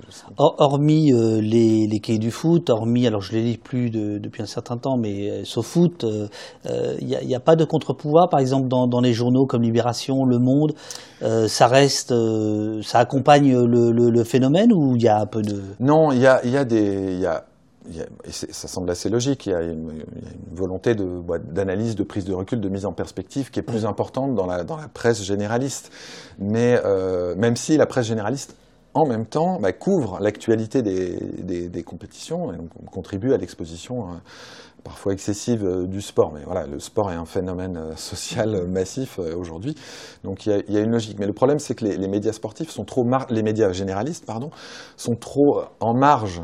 ils, ne sont pas centraux pour les Bien publics sûr. sportifs, mm -hmm. et c'est auprès des publics sportifs qu'il faudrait développer, ben, voilà, ces, ces, prises de conscience et développer un, un débat plus, plus contradictoire, plus polémique, plus critique sur, euh, sur les évolutions du football. Ce qui fait qu'il y a euh, des médias indépendants. On a, il, y a, effectivement eu les cahiers du football, mais il y a, eu, depuis une vingtaine d'années, 25 ans, il y a eu une myriade, avec des durées de vie plus ou moins longues, mais de sites indépendants Aujourd'hui, il y a encore, il y a, toujours des sites indépendants, des podcasts, etc. D'autres, sur tout, tout type de canaux. Il y a des médias indépendants qui, eux, vont, ou sur les réseaux sociaux, qui vont porter ce discours euh, plus critique. Mais on voit à quel point ça a du mal à infuser euh, dans les médias, euh, dans les médias spécialisés. Pas à pas du virage sud nous dit d'ailleurs les médias sportifs ont-ils peur du livre des invitations sur les plateaux pour en parler? C'est délicat parce que je veux surtout pas me mettre dans la, la position du, du, gars qui se plaint qu'il a, qu a, pas assez de promos euh, pour son livre ou qu'on fait pas assez attention à lui. C'est le genre de posture qui, qui, qui t'énerve. Ouais, ouais, non, non, mais qui rapporte rien, enfin qui, qui, qui vous reviennent au visage. Ouais. Euh, non, non, il y, a, moi, alors, il y a une très chouette couverture médiatique euh, du bouquin franchement, c'est super. Je, suis très heureux. C'est un moment euh, gratifiant pour moi. Bah, bien sûr, c'est toujours plaisir. Euh, mais c'est vrai que j'ai été invité à l'after de RMC, hein, qui est une, une, émission avec, euh, pleine de paradoxes, mais qui a toujours euh, laissé de la place euh, bah, aux médias, aux journalistes indépendants, et euh, qui a toujours alimenté des débats qui, qui n'étaient pas ailleurs. Voilà, donc euh, bon. En les, en les spectacularisant à outrance, quand même. Oui, un petit peu, c'est-à-dire en donnant dans ce régime de polémique, dans le, voilà, voilà, le talk show, euh, le talk show sportif qui a d'ailleurs influencé le talk show politique euh, pour le, pour le plus, pour notre plus grand malheur, hein, pour le plus grand malheur de la vie politique euh, française. Donc, mais en dehors de ça, c'est vrai, et, et, de, donc de, de, de, quelques entretiens, euh, des articles dans, dans, les petits médias indépendants que, que j'évoquais, mais en dehors, en dehors, de ça, c'est vrai qu'il y a pour le moment aucun retour des médias des, des, médias sportifs. Mais enfin, là, j'ai aucune déception vis-à-vis -vis de ça. Je, à, la rigueur, ça, ça, confi ouais, ça, confirme ce que mmh. j'avais pronostiqué. Euh, peut-être je répondrai, hein, je répondrai. Hein, peut-être que pour Noël, il, il, dans les idées cadeaux, tu, ah, tu seras, le, ça, sera, le 22e livre sur. Euh, ce sera celui. Mais si jamais l'équipe me contacte, euh, que je, je, répondrai euh, bien, bien volontiers. Hein. J'ai pas envie d'avoir raison euh, jusqu'au bout, jusqu'à l'absurde. Euh, Zalo de, demande si la place des supporters sociaux ou autres, leur prise de position et ou corruption points d'interrogation sont évoqués. Je l'ai pas dit, mais effectivement, tu donnes des exemples euh, des, des, des, sociaux euh, en, en, Espagne notamment, c'est-à-dire ceux qui euh, supporters qui sont euh, actionnaires, oui, actionnaires, en fait, oui, j'allais dire propriétaires, donc, qui, qui, sont qui sont actionnaires. Mais là, je laisse. Ils sont, oui, ils sont sociétaires je, en fait, ils sont sociétaires. Sociétaires. Je, je, je, je, laisse euh, les lectrices et les lecteurs euh, y arriver. Il y a la question que tu abordes vers la fin du bouquin que tu avais euh, annoncé dès le départ, qui est la question du, du, des stades comme le laboratoire de, de, de, de la répression. Euh, on le sait singulièrement là avec les Jeux Olympiques qui arrivent, mais le football a vraiment servi euh, de, ça. Ce que ton livre, je trouve, apporte, c'est que euh, c'est au nom du business, en réalité, que cette répression euh, s'est faite. autant, tu vois, sur la, la, la question policière, comment la, la, la, voilà, la police a infiltré les supporters, à, régenter ça, euh, je le savais. Mais ce que j'ai appris, c'est en fait pour le business. Ouais. Bah, euh, alors je vais je vais pas me citer. Oh vas-y. Non, ah, non, si, non, si, non. si, non, non, je vais citer euh, Ludovic Lestrelin qui est un. un Page combien que je vérifie que son euh, 105 156. Euh, voilà, c'est Ludovic Lestrelin qui est un sociologue euh, qui a récemment publié d'ailleurs une sociologie des supporters qui est, qui est, qui est passionnante. Euh, donc un excellent spécialiste et qui euh, relève que de nombreux travaux ont pointé depuis les années 90 un processus de renforcement mutuel entre commerce et sécurité. Euh, les sociologues anglo-saxons parlant même de marchandisation sécurisée. C'est intéressant. Euh, en somme, les enjeux économiques de plus en plus forts nécessitent un environnement sûr et conduisent à durcir euh, le contrôle et la répression. Donc pour le sociologue, la période contemporaine se caractérise par l'alliance d'un fort contrôle de l'espace du stade et d'une marchandisation exacerbée. Ben je trouve que c'est on ne pouvait pas mieux ré résumer. D'ailleurs, c'est pour ça que, j'ai mis cette citation dans le livre. C'est-à-dire que oui, le, stade, bon, ça a toujours été un, espace clos, un espace un peu exceptionnel. Alors il y a un autre sociologue qui s'appelle Norbert Elias qui a, qui, a, qui, a, beaucoup étudié voilà, tout ce qu'il y avait de, de particulier, d'extraterritorial dans un stade où on pouvait défouler des émotions euh, dont l'expression n'était plus permise dans, dans, une, société soumise au, processus de civilisation et de, euh, comment dire, de, domestication des mœurs. Donc ça a toujours été un lieu d'exception. Mais c'est vrai que depuis le début de l'ère libérale, on a vu à quel point c'était aussi un, une, sorte de zone de non-droit où la liberté d'expression, notamment, était, euh, restreinte. Et on peut noter, bah, au début des années euh, 2000, la loi Alliot-Marie, hein, qui, qui, date de 93, a été utilisée par euh, certains clubs pour interdire des banderoles qui étaient critiques pour les dirigeants des clubs, alors que ce n'était pas du tout ce que prévoyait, euh, euh, ce que prévoyait cette loi-là. Et de toute manière, il y, a toujours, il y a toujours de la part des organisateurs la, censure d'expression politique. Alors qu'est-ce qui est politique et qu'est-ce qui ne l'est pas? Euh, il, y a il y a toute une ambiguïté, il y a pas mal de choses qui s'engouffrent là-dedans.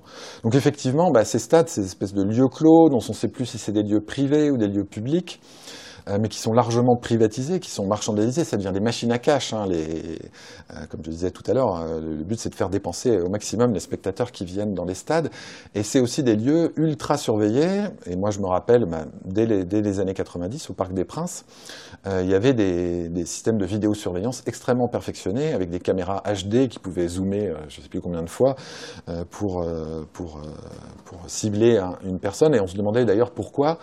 Euh, les, forces de l'ordre n'intervenaient jamais alors qu'ils identifiaient très bien euh, les, fauteurs de troubles. Bref.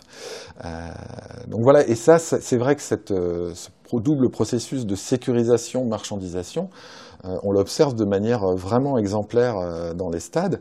Bah, on, voit récemment, récemment, il y a le, stade de Metz, par exemple, c'est une enquête de, de, notre confrère Clément Le Foll qui avait révélé ça, avait servi de test illégaux euh, à la reconnaissance faciale. Euh, parce que c'est ça le sport, en fait, les, manifestations sportives qui drainent énormément de, spectateurs, c'est à la fois un super terrain d'expérimentation euh, pour ces technologies-là et un futur marché pour ces technologies-là. Donc on, voit les JO de 2024, une, disposition législative récente a autorisé la surveillance algorithmique. Dans le cadre des, des, des, JO 2024. Donc ça sert à la fois de test et très généralement, on voit bah, que ces dispositions prives, soi-disant euh, expérimentales, soi-disant exceptionnelles, soi-disant réservées à des événements sportifs, sont étendues dans l'ensemble de, de, la société et notamment euh, tournées vers les mouvements sociaux, les, voilà, les syndicats, les partis politiques, les contre, contre, voilà, tu, contre tu... les mobilisations sociales. Et ça, ça vaut pour la technologie, mais aussi pour les dispositions législatives voilà. exceptionnelles. Tu rappelles que les interdictions de stade deviennent, administratives, administratives de stade, voilà, qui sont deviendront des interdictions administratives de manifester. Voilà, et quand... Euh, alors, je crois que pas, pas encore, hein, ça avait été évoqué euh, euh, en 2019, mais ça avait été retoqué par le Conseil d'État ou le Conseil constitutionnel. Oui, mais disons que... Euh, mais récemment encore, la, des députés de la majorité Renaissance prônaient voilà, l'interdiction administrative de manifester, et en, en invoquant euh, l'interdiction administrative de stade qui, euh, qui, qui, serait une chose euh, merveilleuse. Alors l'interdiction administrative de stade, elle a été adoptée en 2006, c'est intéressant, dans un cavalier législatif dans le cadre d'une loi contre le terrorisme.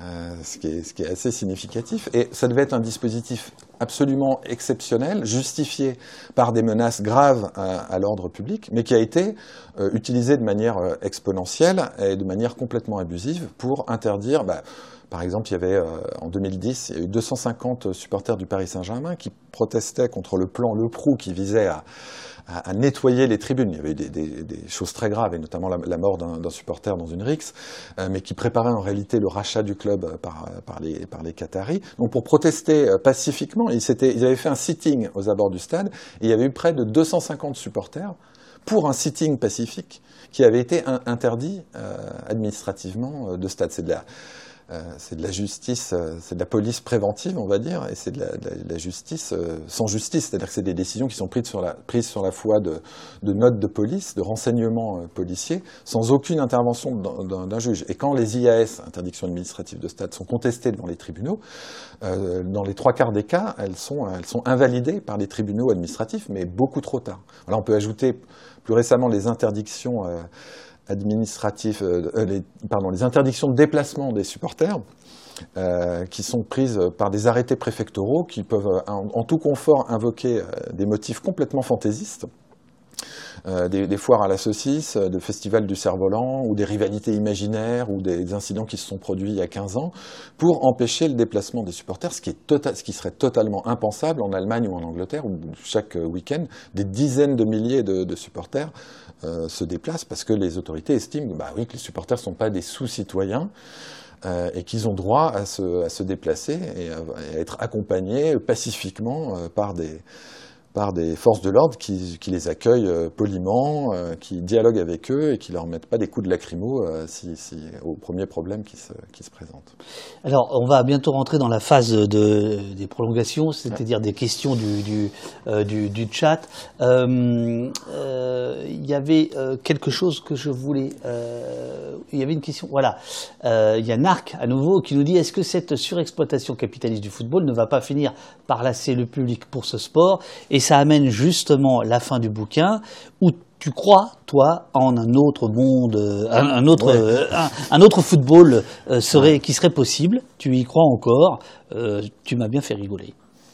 eh ben oui, il faut toujours y croire. Non, parce que c'est vrai que quand je suis arrivé à la, quasiment à la fin de l'écriture du bouquin, et donc au moment de devoir écrire une conclusion, euh, je, bah, récapituler tout ça, ça m'avait rendu extrêmement, euh, extrêmement, euh, oui, pessimiste. Oui. Et euh, j'ai écrit une première version de la, de la, la, conclusion, et je me suis dit non, ça va pas. Euh, il faut, il faut rester militant, et si on est militant, on doit jamais céder au fatalisme qui est notre premier ennemi, euh, et on doit nourrir l'espoir. L'espoir est politique, euh, a dit Ken Loach sur la, dit Ken Loach sur la couverture du numéro de Politis euh, cette semaine. J'en profite parce que je collabore à Politis, donc je fais un petit un autre placement de produit, plus, plus, plus, plus, compatible, on va dire. Plus compatible, voilà. voilà. Euh, et euh, du coup, je sais plus du tout euh, ce que je voulais dire. Un autre, voilà, un autre football est possible, voilà. pessimiste. Et donc, j'ai un, peu, non, parce que un peu réécrit. Je, je, je, reviens sur la question de Narc. Ouais. C'est-à-dire que est-ce que c'est pas le football lui-même qui à un moment donné qui pourrait se, sa qui, branche, qui pourrait se dire, qui va scier sa branche ou qui pourrait se dire, un peu comme les Américains, il faut qu'on remette un petit peu euh, qu'on rééquilibre un peu les choses pour, euh, pour se préserver. C'est-à-dire, on, va polluer, mais un peu moins. Ouais, alors là, il y a deux choses.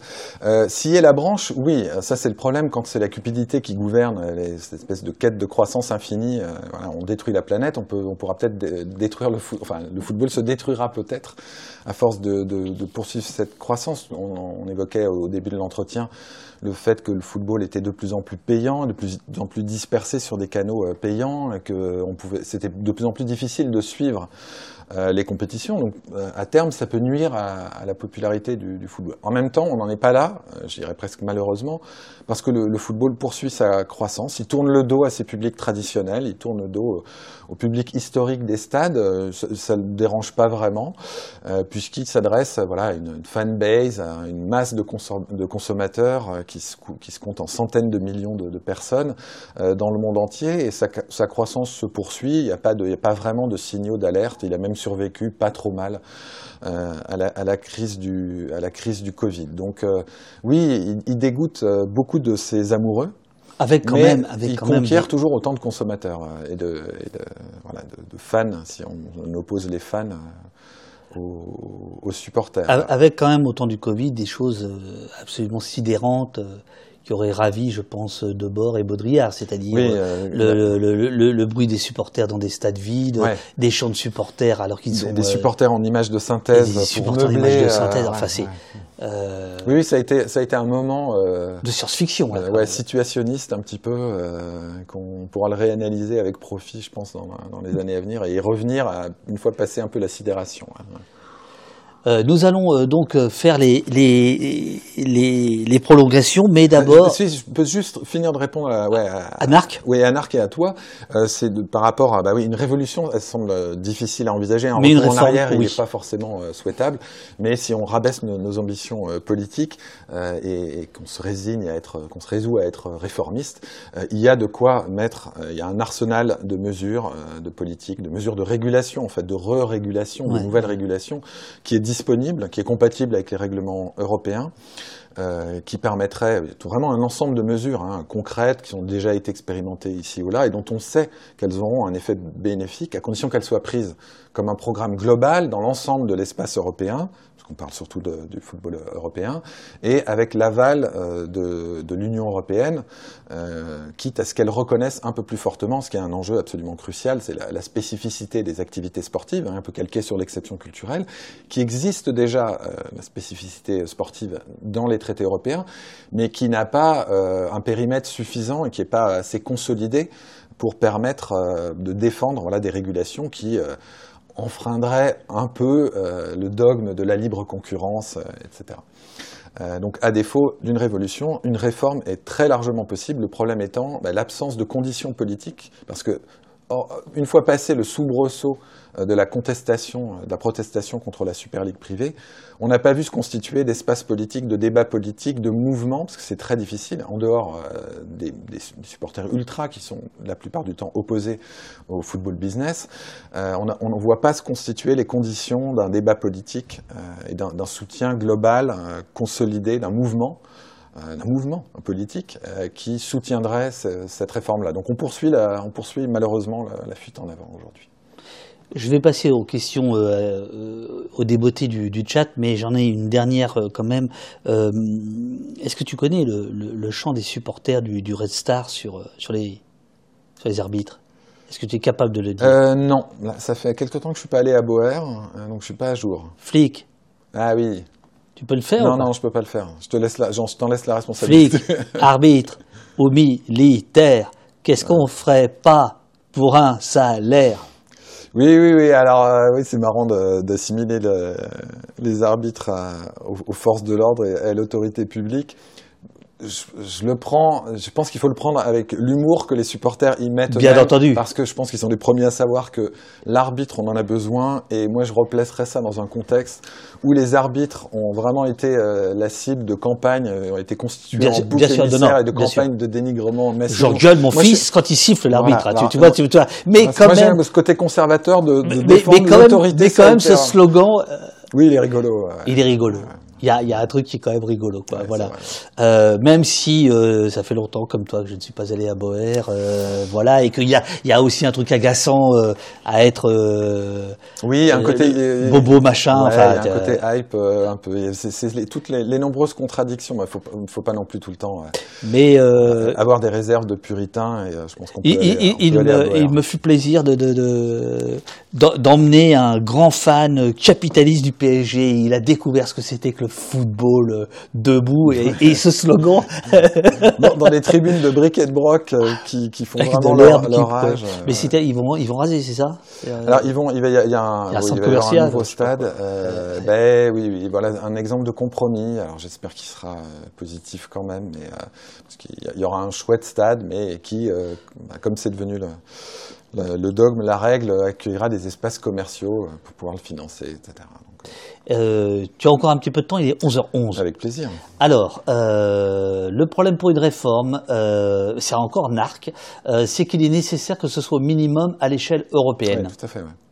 Oui, oui, parce que si, si un pays prend, euh, prend des, des décisions unilatérales de, de régulation, ben, ça renvoie à ce que je disais tout à l'heure sur la compétitivité euh, des clubs, la compétitivité nationale. Il va, il va pénaliser euh, ses propres clubs par rapport aux autres. Donc il faut, il faut de toute façon euh, ben, que dans un espace euh, dans lequel on, on dispute les mêmes compétitions, il faut une harmonisation des règles et plutôt qu'un un nivellement vers le bas, plutôt qu'un dumping, fiscal et social, il faut être, être mieux disant et harmoniser la concurrence pour éviter. ben, je sais pas. Normalement, c'est ça le dogme européen, libéral européen, c'est l'harmonisation et le, c'est le comment dire le, respect d'une concurrence équitable entre entre les entre les différentes entreprises. Mais là, il faudrait que ce soit entre les différents pays.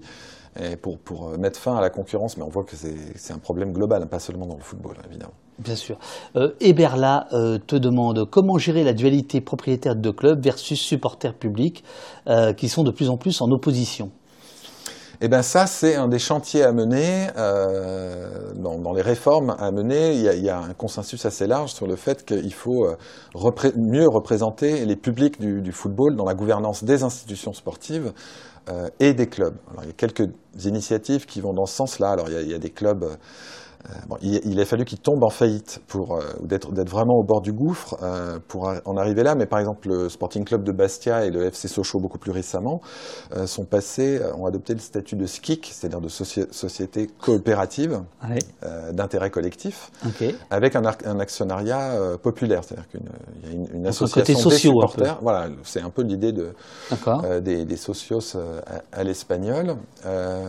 Donc, ce qui veut dire que bah, à Sochaux, prochainement, euh, les supporters euh, qui ont participé à une levée de fonds très importante, hein, à hauteur de 800 000 euros, euh, seront représentés au conseil d'administration du club. Il y a à Nantes, où les supporters sont en conflit depuis des années avec le propriétaire du, club, Val- Valdemar Kita, et veulent le contraindre à vendre. Il y a plusieurs projets d'actionnariat populaire qui se développent, mais il y a d'autres moyens sans forcément de l'actionnariat, parce que ça, les clubs étant assez fortement valorisés, il faut beaucoup de moyens, des moyens que n'ont pas en général les supporters, même en se regroupant. Il y a des moyens de, de représenter euh, les clubs, les supporters, pardon, dans la, dans la gouvernance des clubs et des institutions. Et c'est une urgence, parce que je disais représenter les publics, c'est-à-dire les publics, c'est les supporters, parmi lesquels les ultras, hein, les plus fervents, Mhm. mais les, les spectateurs qui viennent au stade euh, et les téléspectateurs qui regardent, euh, qui regardent euh, devant leur télévision, parce que tous sont à la fois les consommateurs de ce spectacle et les produits de ce spectacle, parce que les téléspectateurs, c'est ce, qu'on, c'est ce que les organisateurs vendent sous forme de droits de télévision euh, aux télévisions. Donc ils doivent avoir euh, voix au chapitre. Alors, en Angleterre, il y a plein d'expériences un peu pionnières. Il y avait les Supporters Trust, des choses comme ça, euh, qui, euh, qui permettent aux supporters de peser et de- de- d'empêcher les, les dérives euh, les, plus criantes. Il y a un projet de loi qui n'est pas encore adopté, mais qui vise à leur donner une voix au moins consultative avec un droit de veto euh, sur certaines choses comme le, le stade, hein, le choix du stade, le le- le- les couleurs du maillot euh, et d'autres aspects. Donc il y a une prise de conscience que oui, une urgence qui permettrait de rééquilibrer et puis de redonner, parce que c'est, je l'ai pas encore dit, mais je pense que la clé euh, idéologiquement, politiquement, c'est de considérer les clubs de foot et le football dans son ensemble comme un, bien, des biens communs, un bien commun, un patrimoine collectif. Les clubs sont des patrimoines collectifs dont même la valeur économique actuelle a été constituée par le travail euh, de centaines, de milliers de, de bénévoles, de dirigeants, de joueurs, d'entraîneurs, euh, de supporters, euh, d'élus locaux, etc. C'est un produit, même la valeur économique des clubs est un produit collectif. C'est pour ça euh, qu'on ne devrait pas euh, abandonner la propriété euh, des clubs à, à des actionnaires, des fonds d'investissement et a fortiori des, Des fonds souverains. des fonds souverains. Donc il devrait y avoir, comme, comme ça existe en Allemagne, ça c'est un contre-modèle intéressant, il y a la règle du 50 plus 1 qui interdit à un, à un investisseur privé d'être propriétaire de la majorité des actions. Qui donc le club doit rester la, propriété de l'association qui représente un peu toutes les parties prenantes et qui maintient cet, ancrage territorial, l'identité des clubs, son rôle social en Allemagne au travers de plein d'autres initiatives très très intéressantes. Roland te demande que pensez-vous du poids des clubs de supporters de l'OM Euh, alors vaste débat parce que c'est vrai que bah, ça, avait été sous l'égide de Bernard Tapie. Bernard Tapie avait euh, acheté un petit peu la paix sociale avec des supporters qui étaient déjà très remuants. Puis il est arrivé au moment de la naissance du mouvement ultra en France, en tout cas de, son expansion en France et particulièrement, à Marseille, où il y avait les groupes de supporters constitués euh, très tôt. et donc il leur avait concédé la vente des abonnements euh, ce, qui, ce, qui, permettait euh, bah, d'avoir des, des, ressources économiques à, à, ces associations. Alors l'effet pervers, si on veut, euh, c'est bah, qu'ils ont un poids politique et des moyens de pression assez, assez considérables et qu'il y a pu y avoir des pratiques pas très, pas très très marseillaise. Voilà, un peu, voilà. Oui, euh, je ne veux pas parler de, je veux pas parler de, de folklore, mais c'est vrai qu'il y, y, a une spécificité marseillaise qu'on retrouve là-dedans. Euh, alors il y a eu euh, il, y a, deux ans euh, contre l'ancienne direction qui était bon, qui était une incarnation très pure d'un espèce de management PowerPoint à base de jargon marketing et, de, motivationnel, qui était qui était vraiment caricatural. Il y avait une invasion. Et qui, pour le coup, n'était pas marseillais. Enfin, ouais, oui. Euh, oui, qui était, oui, oui, qui, qui, en tout cas, qui n'était pas conscient de l'importance de l'identité locale et de, ouais. du dialogue avec les supporters. Et il y avait une invasion euh, avec quelques, quelques débordements euh, regrettables euh, du centre d'entraînement. Euh, donc on avait reparlé euh, du poids excessif des supporters marseillais. On en a reparlé récemment puisqu'il y avait une réunion houleuse entre le président du club, Pablo Longoria, et les supporters. Il y a eu des rumeurs de menaces physiques, etc., qui n'ont pas été vraiment confirmées. Aujourd'hui, ça s'aplanit. Euh, mais le cas marseillais, mais c est, on trouvera plein d'autres exemples à Bordeaux, à, à Lyon, à Saint-Étienne. Euh, il, y a, il y a un divorce de plus en plus croissant entre, les dirigeants, voilà, qui incarnent une espèce de, de management un peu cynique, un peu euh, un discours d'école de commerce, etc., qui, qui, qui fait très peu de cas de l'identité des clubs et de l'importance des supporters. Donc un divorce entre les dirigeants et les publics locaux avec des tensions euh, croissantes. Parfois, il y a des bonnes relations, parfois, il y a des relations ambivalentes qui, peuvent être problématiques. On en a parlé pour Marseille. Mais il y a des tensions croissantes bah, qui illustrent bien le, divorce entre les, tensions créées par les évolutions euh, du football vers euh, sa financiarisation. Et... À, propos de, Marseille, tu, tu, as regardé, tu regardes la série Tapis sur Netflix ou pas? Tu en as entendu parler Non, je peux pas, je ne peux pas. Euh, et je veux, sans lui faire un procès d'intention, je, je, je, sais que ça va être problématique pour moi de regarder ça euh, parce que euh, bah, Tapi, c'est le grand impensé du foot, le grand refoulé du football français, oui. et encore plus à Marseille, parce que à Marseille, voilà, il a, il a apporté à la fois le plus grand moment le titre le plus prestigieux remporté par euh, les clubs français dans, toute l'histoire, le plus, grand moment de l'Olympique de, Marseille, mais cinq jours avant aussi, c'est euh, une tentative de corruption avérée, jugée, pour, la, pour, laquelle il a été condamné. Il n'y a pas de présomption d'innocence hein, dans ce cas-là. Et euh, derrière, ce qu'on peut, euh, ce qu'on peut euh, pas, plus que pressentir, un système un peu global de, de corruption. Donc il, a, il, incarne les deux, et euh, même si la, la, série est assez critique, je ne, veux, je ne peux pas, euh, de mon point de vue, voir une quelconque complaisance éventuelle vis-à-vis vis -vis de Bernard Tapie, qui incarne bien plus qu'une euh, certaine perversion et une instrumentalisation du football à ses propres fins euh, mais qui incarne aussi les, les, compromissions, les trahisons de la gauche, euh, et le, la, la, conversion libérale de, le, de, la gauche dans les années 80 au travers de cette figure un peu emblématique. Même ah. si, j'avoue, c'est un personnage fascinant, c'est un personnage de fiction, donc tant mieux si on fait des séries. Non, non, je, je, je, parce que moi j'ai regardé le, les premiers épisodes, j'ai lâché l'affaire parce que je considère que sur les usines Vondaire, euh, c'est trop trop trop conciliant quoi. C'est trop c'est trop cool. Mais je reconnais que Laurent Lafitte en Bernard Tapie est, est absolument incroyable. Mm. Alors si j'ai continué un tout petit peu, il y a le début du foot, mais mais objectivement je ne sais pas euh, comment ils ont traité ça. Laurent Mauduit de Mediapart a, a, a démonté la série sur la, le côté affairiste de Tapie en disant c'est complètement euh, balayé. Mm. Donc euh, pour le coup c'est très consensuel, mais euh, c'est vrai que c'est une époque et j'étais à Marseille il y a en début de semaine. Et c'est fou comme tapis continue à être, euh, À être célébré, ouais. à être célébré. Oui, parce euh, qu'il permet, il permet, c'est une, fi- une figure, euh, voilà, qui s'est qu'on a mis en scène comme s'opposant au pouvoir central, alors que c'est beaucoup plus ambigu que, que ça, et voilà, qui a, même s'il était parisien, lui, enfin du Val-de-Marne, je crois, euh, bah, il a incarné une, une- une sorte de, de résistance marseillaise, de position marseillaise, de principe. Ouais, bon, voilà, moi je ne porte pas de Euh, jugement là-dessus. Baklava Pistache nous dit, euh, il n'en parle pas beaucoup euh, du foot dans la, dans la série. Enigma te demande, l'invité, c'est-à-dire toi, que Enigma d'ailleurs salue comme le meilleur homme sandwich que au poste n'ait jamais reçu. Euh, euh. Pour l'invité- placements de produits, alors. Remplacement de produit, voilà. Euh, tu, tu vois. D'ailleurs, si, tu, tu, tu peux tiens, placer Ah oui. ce produit. Voilà. J'ai jamais fait. Oh, non, n'aie pas peur. Je te... Ah non, bah, je vérifie toujours. Ah, non, ah, mais monsieur signe, Ah. signe des contrats. C'est- comme quand on met un truc dans sa valise. Hein. euh, il- Non, mais tu as raison. Tu as raison. Merci. Euh, L'invité peut-il, veut-il aborder le sujet des publications révélations de Romain Molina? Ah bah tiens, un deuxième sujet euh, complexe et euh, ambivalent euh, après Bernard Tapie, Romain Molina. Romain Euh, Molina, c'est un journaliste, jeune un- journaliste, ouais. euh, notamment très actif sur les réseaux sociaux. Euh, sur YouTube, ouais, sur YouTube, qui est ouais, très suivi. très très très suivi, euh, qui a son franc parler. Je n'ai aucune idée de, de, de, de son travail, mais comme son nom revient euh, plusieurs fois là dans, Ah, le, ouais, dans le chat, voilà. Euh, ben, c'est très intéressant son, cas de figure. Il faut, pouvoir l'analyser avec beaucoup de nuances. Euh, donc je veux pas trop euh, m'engager sur, sur ce terrain-là, mais je pense qu'il remplit une fonction importante parce qu'il va sur des terrains justement d'investigation sur lesquels euh, les médias sportifs vont peu et les médias euh, généralistes vont relativement peu aussi parce qu'ils ont ils peuvent avoir d'autres priorités légitimement. Il, il me semble avoir une forme de, de courage, sur- en tout cas sur certains dossiers. euh, Oui, oui, oui, oui. Il, va- il y va. d'ex- euh, sur, sur l'exploitation des, des, des, des, gamins, euh, sur le harcèlement. Ouais, ouais, sur des sujets très importants, sur des, sur des Voilà. affaires de pédophilie. euh, Voilà. bah, il contribue au, il contribue régulièrement au New York Times, donc il y a, pire référence.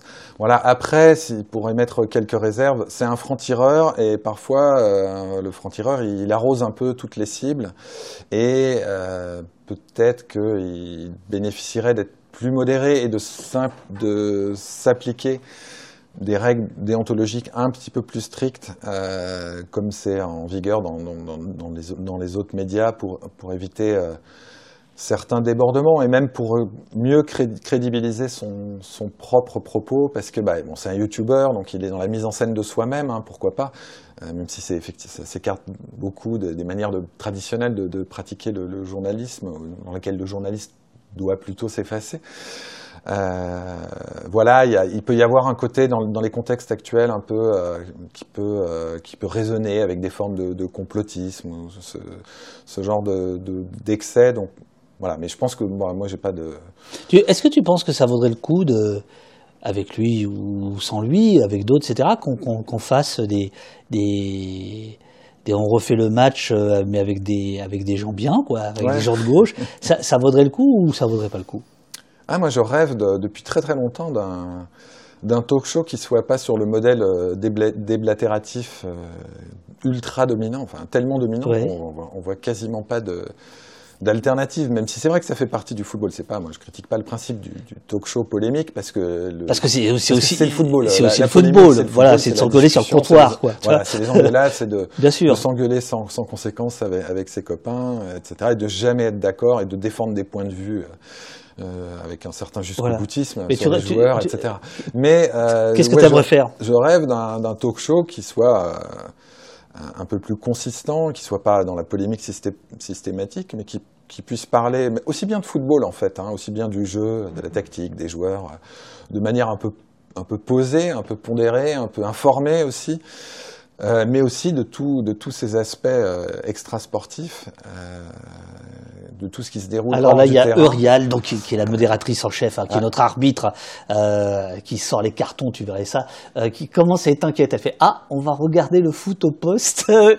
non, non, l'idée ce serait, euh, moi, moi j'aimerais bien qu'on tente un truc, tu vois, on le- pourrait s'installer là. Moi, j'arrive toujours pas à comprendre pourquoi le, le sport, et le- en général, et le football en particulier, serait pas un champ de débat politique, de, un champ euh, d'intérêt journalistique, un champ d'investigation euh, sociologique, parce qu'il est déjà de toute façon euh, aussi légitime que les autres. Surtout compte tenu, et a fortiori en raison de l'importance qu'il prend, euh, Bah, même si on considère cette euh, importance comme, euh, comme exorbitante. C'est un champ comme les autres, un champ de débat comme les autres, et je pense qu'il faut l'investir, alors qu'il est sous-investi, euh, y compris politiquement. Il est très instrumentalisé. Euh, mais euh, il est euh, abandonné assez largement par la, par la gauche, un peu par une forme de mépris de classe, ou avec, selon l'idée que bah, c'est une cause perdue, qu'il est foutu, et que finalement il, est plus, il nous est plus utile comme exemple ultime de- des, des- dérives du capitalisme financier, etc. Donc à vilipender et surtout pas à aborder de manière un peu équilibrée et informée. Euh, euh, voilà une question qui, arrive à point nommé, euh, qui, tu vois, imaginons si on montait un talk show trimestriel ou je ne sais quoi.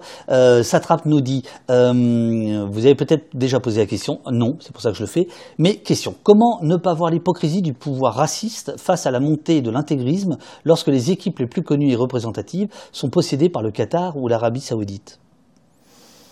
Bon, c'est un lien qui est un peu difficile à faire parce que le, le- le- les, pays du Golfe, hein, qui sont euh, parmi les premiers à, utiliser le football à des fins de, soft power, de, promotion géopolitique, donc le, Qatar, les Émirats, l'Arabie Saoudite, ils ne, s'en servent pas pour faire la promotion euh, du terrorisme ou de l'intégrisme, très évidemment, puisqu'ils cherchent au contraire à être plus légitime, à intégrer encore plus la communauté internationale au travers de, de la communauté interna- internationale sportive, hein, puisqu'ils cherchent à être représentés dans les grandes et ils arrivent hein, dans, dans les grandes organisations sportives, CIO, FIFA, UEFA, euh, etc.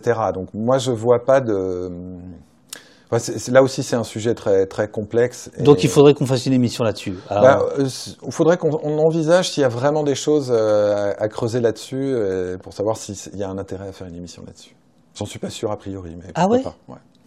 Ah, c'est marrant. Ouais, en faire le lien entre terrorisme, euh, financement du terrorisme et football et promotion de ces régimes-là par le football, il y, a un lien qui se fait comme ça. Quoi. Je trouve que le, lien est pas, est, pas, est pas direct, mais je me trompe peut-être. Florent nous dit pendant la Coupe du Monde, il y avait des live Twitch de l'équipe euh, où étaient étalés en briefing les stratégies tactiques d'un match des équipes de foot. Et ben, c'était de l'éducation populaire.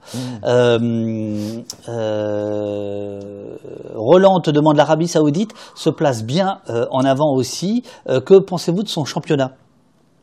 Là, l'Arabie Saoudite Oui. qui, a, qui a acheté des joueurs à des prix. Ouais, voilà. Bah alors ça, c'est un aspect démentiel. c'est un, un aspect que j'ai pas pu traiter dans mon livre parce que j'ai rendu le, le- le texte début juillet et c'est effectivement durant l'été que l'Arabie Saoudite, donc qui s'est positionnée euh, sur le soft power sportif au travers du football euh, assez récemment, en tout cas plus récemment que le Qatar et qui a, certainement été motivé par le constat du succès du Qatar euh, dans, sa propre politique de sport power. Donc cet été, alors donc l'Arabie Saoudite a fait du classique, c'est à deux ans a ra- racheté un club, Newcastle United. Euh, L'Arabie Saoudite est sur le terrain du sport avec l'organisation de, de grandes compétitions euh, comme, le, comme le Dakar ou des, des compétitions comme les Jeux asiatiques d'hiver qui vont accueillir. Ça avait, ça avait fait parler l'an dernier parce qu'il va falloir faire de, des pistes de ski euh, en Arabie Saoudite. Bref, qui a créé une ligue de, de golf privé, une ligue mondiale de golf privé, euh, qui, qui a fini par gagner, enfin par prendre le dessus sur sur les autres. Donc euh, il y a le Dakar aussi, je ne sais plus si je l'ai cité déjà ou pas, mais bref, Mm. euh, était déjà positionné, mais maintenant renforce son positionnement sur le sur le sport, sur le football, pardon. Et donc ne s'est pas contenté de racheter un club euh, très populaire, Newcastle United, mais cet été a décidé de développer son championnat national, la Saudi Pro League, avec une campagne de recrutement euh, massive euh, et mobilisant des moyens financiers euh, massifs, Mm. euh, et donc a transféré vers son championnat, vers quatre clubs principaux de son championnat, qui sont la propriété du même fonds souverain, lui-même propriété de Newcastle United. Euh, et donc il y a quelques... alors, Donc on- je veux dire, ces quatre clubs euh, se rencontrent, mais en fait appartiennent au même euh, proprio. Oui, oui, appartiennent à, à l'État, en fait. C'est des, des, des Donc services publics. donc c'est l'État qui Ouais, gagne, quoi. Euh, oui, oui, de toute façon, oui, mais C'est l'État euh, oui, bien sûr. Euh, Donc ça n'a aucun intérêt sportif, on est bien d'accord. alors, alors, il n'y a pas, je- pas d'enjeu en tout cas. Il y a peut-être des grands joueurs, mais il n'y a pas d'enjeu. Si, si, parce que bah, ces clubs vont s'affronter. Et, il ne faut, pas, euh, faut pas être condescendant envers le championnat euh, saoudien, qui est un, un championnat assez fort dans la, dans la Ligue, dans la Confédération asiatique, qui a dont les clubs ont remporté euh, des titres assez prestigieux, la Ligue des Champions, enfin l'équivalent de la Ligue des Champions pour, euh, pour l'Asie. L'Arabie Saoudite est régulièrement qualifiée. C'est un, c'est un vrai pays de football, euh, parmi les, contrairement au Qatar, euh, par exemple. Euh, mais l'idée, c'est ce qui, qui avait déjà été testé par le Qatar au début des années 2000 et par la Chine au, au milieu des années 2010, c'est-à-dire attirer des, joueurs euh, euh, très, très, bons joueurs pour euh, créer de l'attention et développer son, propre championnat national. C'est des stratégies qui ont été abandonnées très vite. La différence, c'est que autant le Qatar et la Chine avaient fait avaient re- recruté exclusivement des stars vieillissantes, des joueurs en pré-retraite qui venaient de faire une dernière pige euh, dorée. Autant euh, l'Arabie Saoudite bah, recrute ces stars vieillissantes, hein, le premier d'en- d'entre elles étant, la première d'entre elles étant Cristiano Ronaldo, mais aussi des, des très très bons joueurs euh, qui auraient leur place dans les tout meilleurs clubs européens, et même des espoirs de 23, 24, 25 ans, euh, dont on peut s'étonner qu'ils préfèrent finalement euh, Le salaire Ouais. euh, à leur propre carrière dont on se dit qu'elle va être euh, qu'elle va être compromise. Mais là-dessus, il faut être quand même prudent. Alors, les- est-ce que le- la question, c'est est-ce que l'Arabie Saoudite va, va réussir à créer un championnat euh, attractif euh, et, et drainant un important public international? Spontanément, on, a- on- on est dubitatif parce que c'est difficile d'avoir l'historicité des, des championnats européens ou sud-américains d'avoir cette légitimité-là et de, de conquérir cette légitimité à, à coup, de, à coup de, de dizaines ou de centaines de, millions de, dollars. Mais il faut être prudent parce qu'on a vu euh, lors de la Coupe du Monde 2022 que le football, euh, le monde du football, comme le monde en général, devenait plus multipolaire et que l'Europe était de plus en plus marginalisée, délibérément marginalisée, à la fois par des puissances émergentes et par euh, la FIFA, en l'occurrence si on, si ne parle que, que du football. Et ben voilà, quand on développe un football de, un football de superstar, un football d'élite comme on le fait en Europe, ben un championnat All-Star euh, comme espère le développer l'Arabie Saoudite, ben peut-être qu'il peut drainer, euh, en particulier auprès des nouveaux publics internationaux euh, du football, peut-être qu'il peut drainer du public, de, l'attention, de l'audience et donc de la légitimité. C'était un peu surprenant, mais Canal+, qui veut pas acheter les droits de la Ligue 1, a acheté les droits de la Saudi Pro League. Euh, et c'est vrai que ce sera le nerf de la, guerre, c'est-à-dire combien euh, de chaînes nationales dans les différents pays dans le monde achèteront les droits de ce championnat All-Star, dont l'intérêt sportif est quand même pas euh, énorme pour l'heure. Euh, Il y a beaucoup de questions. Il y a Ruth, Ruth euh, Krief qui nous dit, enfin, ou des commentaires. Hier, l'Arabie Saoudite a annoncé euh, une Coupe du Monde e-sport, stratégie pour étendre son soft power.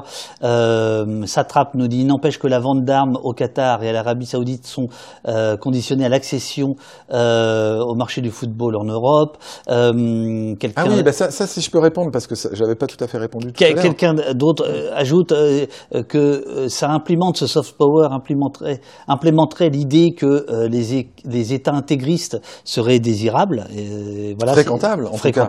Ben, on parlait de vente d'armes, on voit bien à quel point les, les pays industrialisés, industrialisés occidentaux, avec une industrie de l'armement en tout cas, ont très peu de scrupules à vendre euh, des armes, des systèmes de surveillance, euh, etc., à ces régimes-là, qui sont des partenaires commerciaux et qui sont également, qui peuvent être des alliés euh, diplomatiques sur, euh, sur différents terrains. Euh, le, Oui, Qatar, le Qatar, la France entretient des relations euh, très très amicales. Bah, dans les enquêtes sur l'attribution de la Coupe du Monde 2022, euh, autour de Nicolas Sarkozy, Michel Platini euh, et quelques autres. On, Euh, il- touche pas à Michel ici. Non, ben oui, mais pourtant il faut, il faut, il faut- alors, il- faut séparer des fois euh, l'homme de l'artiste. Là, il faut séparer le footballeur de, de- du dirigeant, euh, du, du dirigeant d'instance. Voilà, il y a eu un déjeuner à l'Élysée. Voilà, il y a eu un euh, déjeuner à l'Élysée et quel- enfin, d'une manière ou d'une autre, euh, la France a soutenu. euh, C'est pas la- jugé hein, pour l'instant. hein. Non, non, il y a, y y plein d'enquêtes. Sarkozy, il a du boulot aussi. Enfin bon. Ouais, ouais, ouais. Il y, a- y du monde et puis il y a des enquêtes en Suisse, aux États-Unis, il y en a un petit peu partout. hein. Les- si, si on enquête sur la FIFA, alors là, il faut, il faut carrément ouvrir un tribunal pénal international rien que pour la FIFA. Euh, voilà, donc là, oui, oui, il y a des, il y a des, euh, des complaisances euh, diplomatiques internationales qui se, qui se reproduisent euh, dans le sport. Euh, Mais l'UEFA, par exemple, ne va pas se fâcher avec le Qatar, alors que le Qatar est un sponsor majeur, un diffuseur majeur de ces compétitions, et est présent, est un interlocuteur majeur. hein. Le président du PSG est aussi le président de l'Association européenne des clubs, qui est le principal interlocuteur de l'UEFA quand il s'agit de, de- de négocier les réformes de la Ligue des Champions, hein, par exemple. Il faut savoir arrêter un match. hein. J'ai joué le plus possible, euh, voilà, euh, les prolongations. Il y a euh, simplement une proposition de rouge-gorge euh, qui, au moment où tu parlais des, des- clubs en Arabie Saoudite qui appartenaient tous à l'État, nationaliser le PSG. Mais euh, pour... alors là, tout à l'heure, je, je préconisais la réforme, jugeant la révolution impossible. Mais alors, rien n'empêche de, de rêver la révolution. Non, mais il faut rêver la révolution si on peut pas la faire. hein. Euh, surtout notre génération, euh, voilà, on en a beaucoup attendu euh, des révolutions, on n'en a pas vu beaucoup. Donc la révolution du football, oui, nationaliser, nationaliser le, le PSG, ce serait, ce serait assez drôle, mais il faudrait nationaliser tous les clubs, hein, finalement, euh, tous, les championnats. Non, mais tant qu'à en en faire du football global un, bien commun, voilà, on en fait un bien collectif non, euh, non marchandisable, non cessible, euh, qu'on ne peut pas porter sur les marchés financiers et qui serait gouverné surtout euh, par des soviets euh, pour, euh, pour assurer euh, voilà, l'équité sportive, la juste compétition. Alors, je dis soviet, mais le, les modèles soviétiques du, du football n'étaient pas génial. Hein. Il y avait quand même, dans chaque pays, il y avait le club de la police, le club de l'armée, le club du, du, fab- du fabricant d'armes. Enfin bon, il y faut pas se tourner. Je disais pas de nostalgie, pas Camarades. de, nos- pas de nostalgie, camarade, euh, pas plus de- dans cette direction-là non plus. Quoi. Bien sûr, bien sûr. Ultime, ultime euh, question euh, qui, est, qui est rituelle. Qu'est- Qu'est-ce qu'on a fait? Alors là, ça fait euh, deux heures et demie. Qu'est-ce qu'on a fait euh, ce matin au poste? On a parlé de football, ce qui est toujours sympa, euh, mais on n'a pas trop parlé de jeu. On n'a pas parlé du match d'hier. On n'a pas parlé euh, du but de Mbappé, qui était, très beau, qui aurait pu illustrer ce, football spectaculaire, ce football hollywoodien euh, auquel on, on aboutit toutes les évolutions que, je décris dans le, bouquin. Et je pense qu'on a essayé de dire que le football était un sujet politique. aussi légitime que les autres, et donc qu'on pouvait en parler au poste sans aucun état d'âme. Absolument. Euh, Il y avait des matchs hier, demande le, le chat. Euh, voilà, victoire au poste avec euh, euh, Jérôme Lata en position d'attaquant. Ah non, moi je le vois plutôt distributeur de, de ballons là. Euh, je, je me vois plutôt défenseur central parce que Oui, bah, dans- ça, c'est l'âge. en football comme dans le reste dans la politique, on est en, en position de défense quand même. Fait, on fait euh, le catenaccio pour sauver ce qui peut l'être. c'est vrai, à ce point-là. Ouais, ce crois, ouais. Euh, le modèle économique des cahiers du cinéma, c'est quoi? C'est Il y a du football, alors Non, le euh, ciné- cahiers les du cinéma, pardon. Euh, cahiers du football. Mais bon, euh, Euh, ben, on n'a pas de modèle économique. Ou alors si c'est tout à l'économie, c'est-à-dire le but est de dépenser euh, le moins Ouais. d'argent Mais vous possible avez des abonnés payer personne. Euh, on a Des bah, dons quand on vendait. euh, Oui. Non, non, il n'y a pas d'appel à dons à faire. euh, lisez-nous. Il n'y a pas de publicité. Il y a, y a pas de publicité sur notre site. Donc lisez-nous, euh, lisez-nous sur le site ou lisez, lisez mon bouquin. Ça sera, ça m'arrangera. ce que le football est devenu. Trois décennies de révolution libérale. Jérôme Lata aux éditions Divergence, couverture orange. Euh, merci, c'était super intéressant, nous dit Salat. Euh, numéro 6, euh, te, te concernant, pose la question. Euh, euh, merci beaucoup, nous dit. Attends, j'enlève mes lunettes. Euh, Machivs, voilà, les, les, les, ça va, arri- ça va pleuvoir. Merci d'être venu rencontrer une équipe de choc arbitrée par l'homme en orange et noir, nous dit Roland. Ça fera un cadeau de Noël pour mon père, nous dit Satrape. Merci Jérôme Lata, nous dit Eurial. Merci pour ce moment, nous dit Eberla. Merci beaucoup, j'écouterai le podcast. Le peu que j'ai entendu donne envie, dit Pimico. Elle est marseillaise. Attention Pimi, fais attention à certains passages. Super euh, nous dit euh, Ruth Telkrief. Chouette ce live sur le foot, nous dit Zut. Je ne m'intéresse pas trop au foot, mais là, c'était intéressant, comme toujours, nous dit Enigma. Merci, nous dit euh, Zalo. Euh, voilà, je crois que je crois que c'est je crois que c'est terminé. Je crois que je, crois que c'est bon. Merci. merci, merci à toi. J'avais très envie de t'envoyer le bouquin parce que je connais ton intérêt pour, pour le football et ce que tu avais fait avec notamment il y a- il y a quelques années. Et en t'envoyant le bouquin, j'avais le petit espoir d'être invité au poste et je suis ravi d'être venu. Donc merci beaucoup. Bah super, super. En effet, euh, j'ai fait un petit webdoc en 2016 euh, intitulé Hors jeu. Petit, ouais. euh, C'était euh, c'était impressionnant quand même. Euh, voilà, avec euh, notamment Emmanuel Petit qui s'était interrogé sur euh, la victoire de 98, mais ça, ça avait un peu, Ouais, ça, ça, ça, un peu débordé. ça avait un peu débordé, etc., etc. Bah, c'est Emmanuel Petit. hein. Hier, il a été fatigant. Il était au commentaire du match du PSG hier. Et donc Mbappé a planté un magnifique but. Ouais, un très joli but, la Mbappé. ouais. Ouais. Il, est, il est pas mauvais, je vois. Il est pas, pas mauvais quand même. hein. Il n'y a pas, il y a pas à chier quoi. Voilà. Euh, alors le bouquin est orange en plus, absolument. Euh, merci, ça m'a rendu nostalgique du temps où je lisais les cahiers. Je vais m'y remettre, nous dit euh, euh, Belzu euh, Thomas. Euh, les amis, je vais raccompagner euh, Monsieur hors du stade, euh, à la sortie du stade, et puis je, je, je reviens euh, dans deux secondes. Je vais mettre une petite vidéo. Attends, bou- bou- bouge Ouais. pas encore une seconde, excuse-moi. Jérôme. Je garde ma dignité et la pause. Euh, voilà, là, c'est- c'est c'est important. Hein. Euh, attends, comment je vais faire? Bon, euh, non, ce que je vais faire, c'est que je vais simplement vous mettre ça. Euh, je reviens, je reviens dans une minute, les amis. Je fais la photo de Jérôme pour la vignette, la photo sponsor. Et, et Jérôme, j'espère qu'on pourra monter une émission un jour. euh, Mais avec plaisir, ouais. Mais euh, moi, je veux du pognon là maintenant, donc euh, il faut trouver des financeurs et des sponsors. Adonnez-vous. à tout de suite.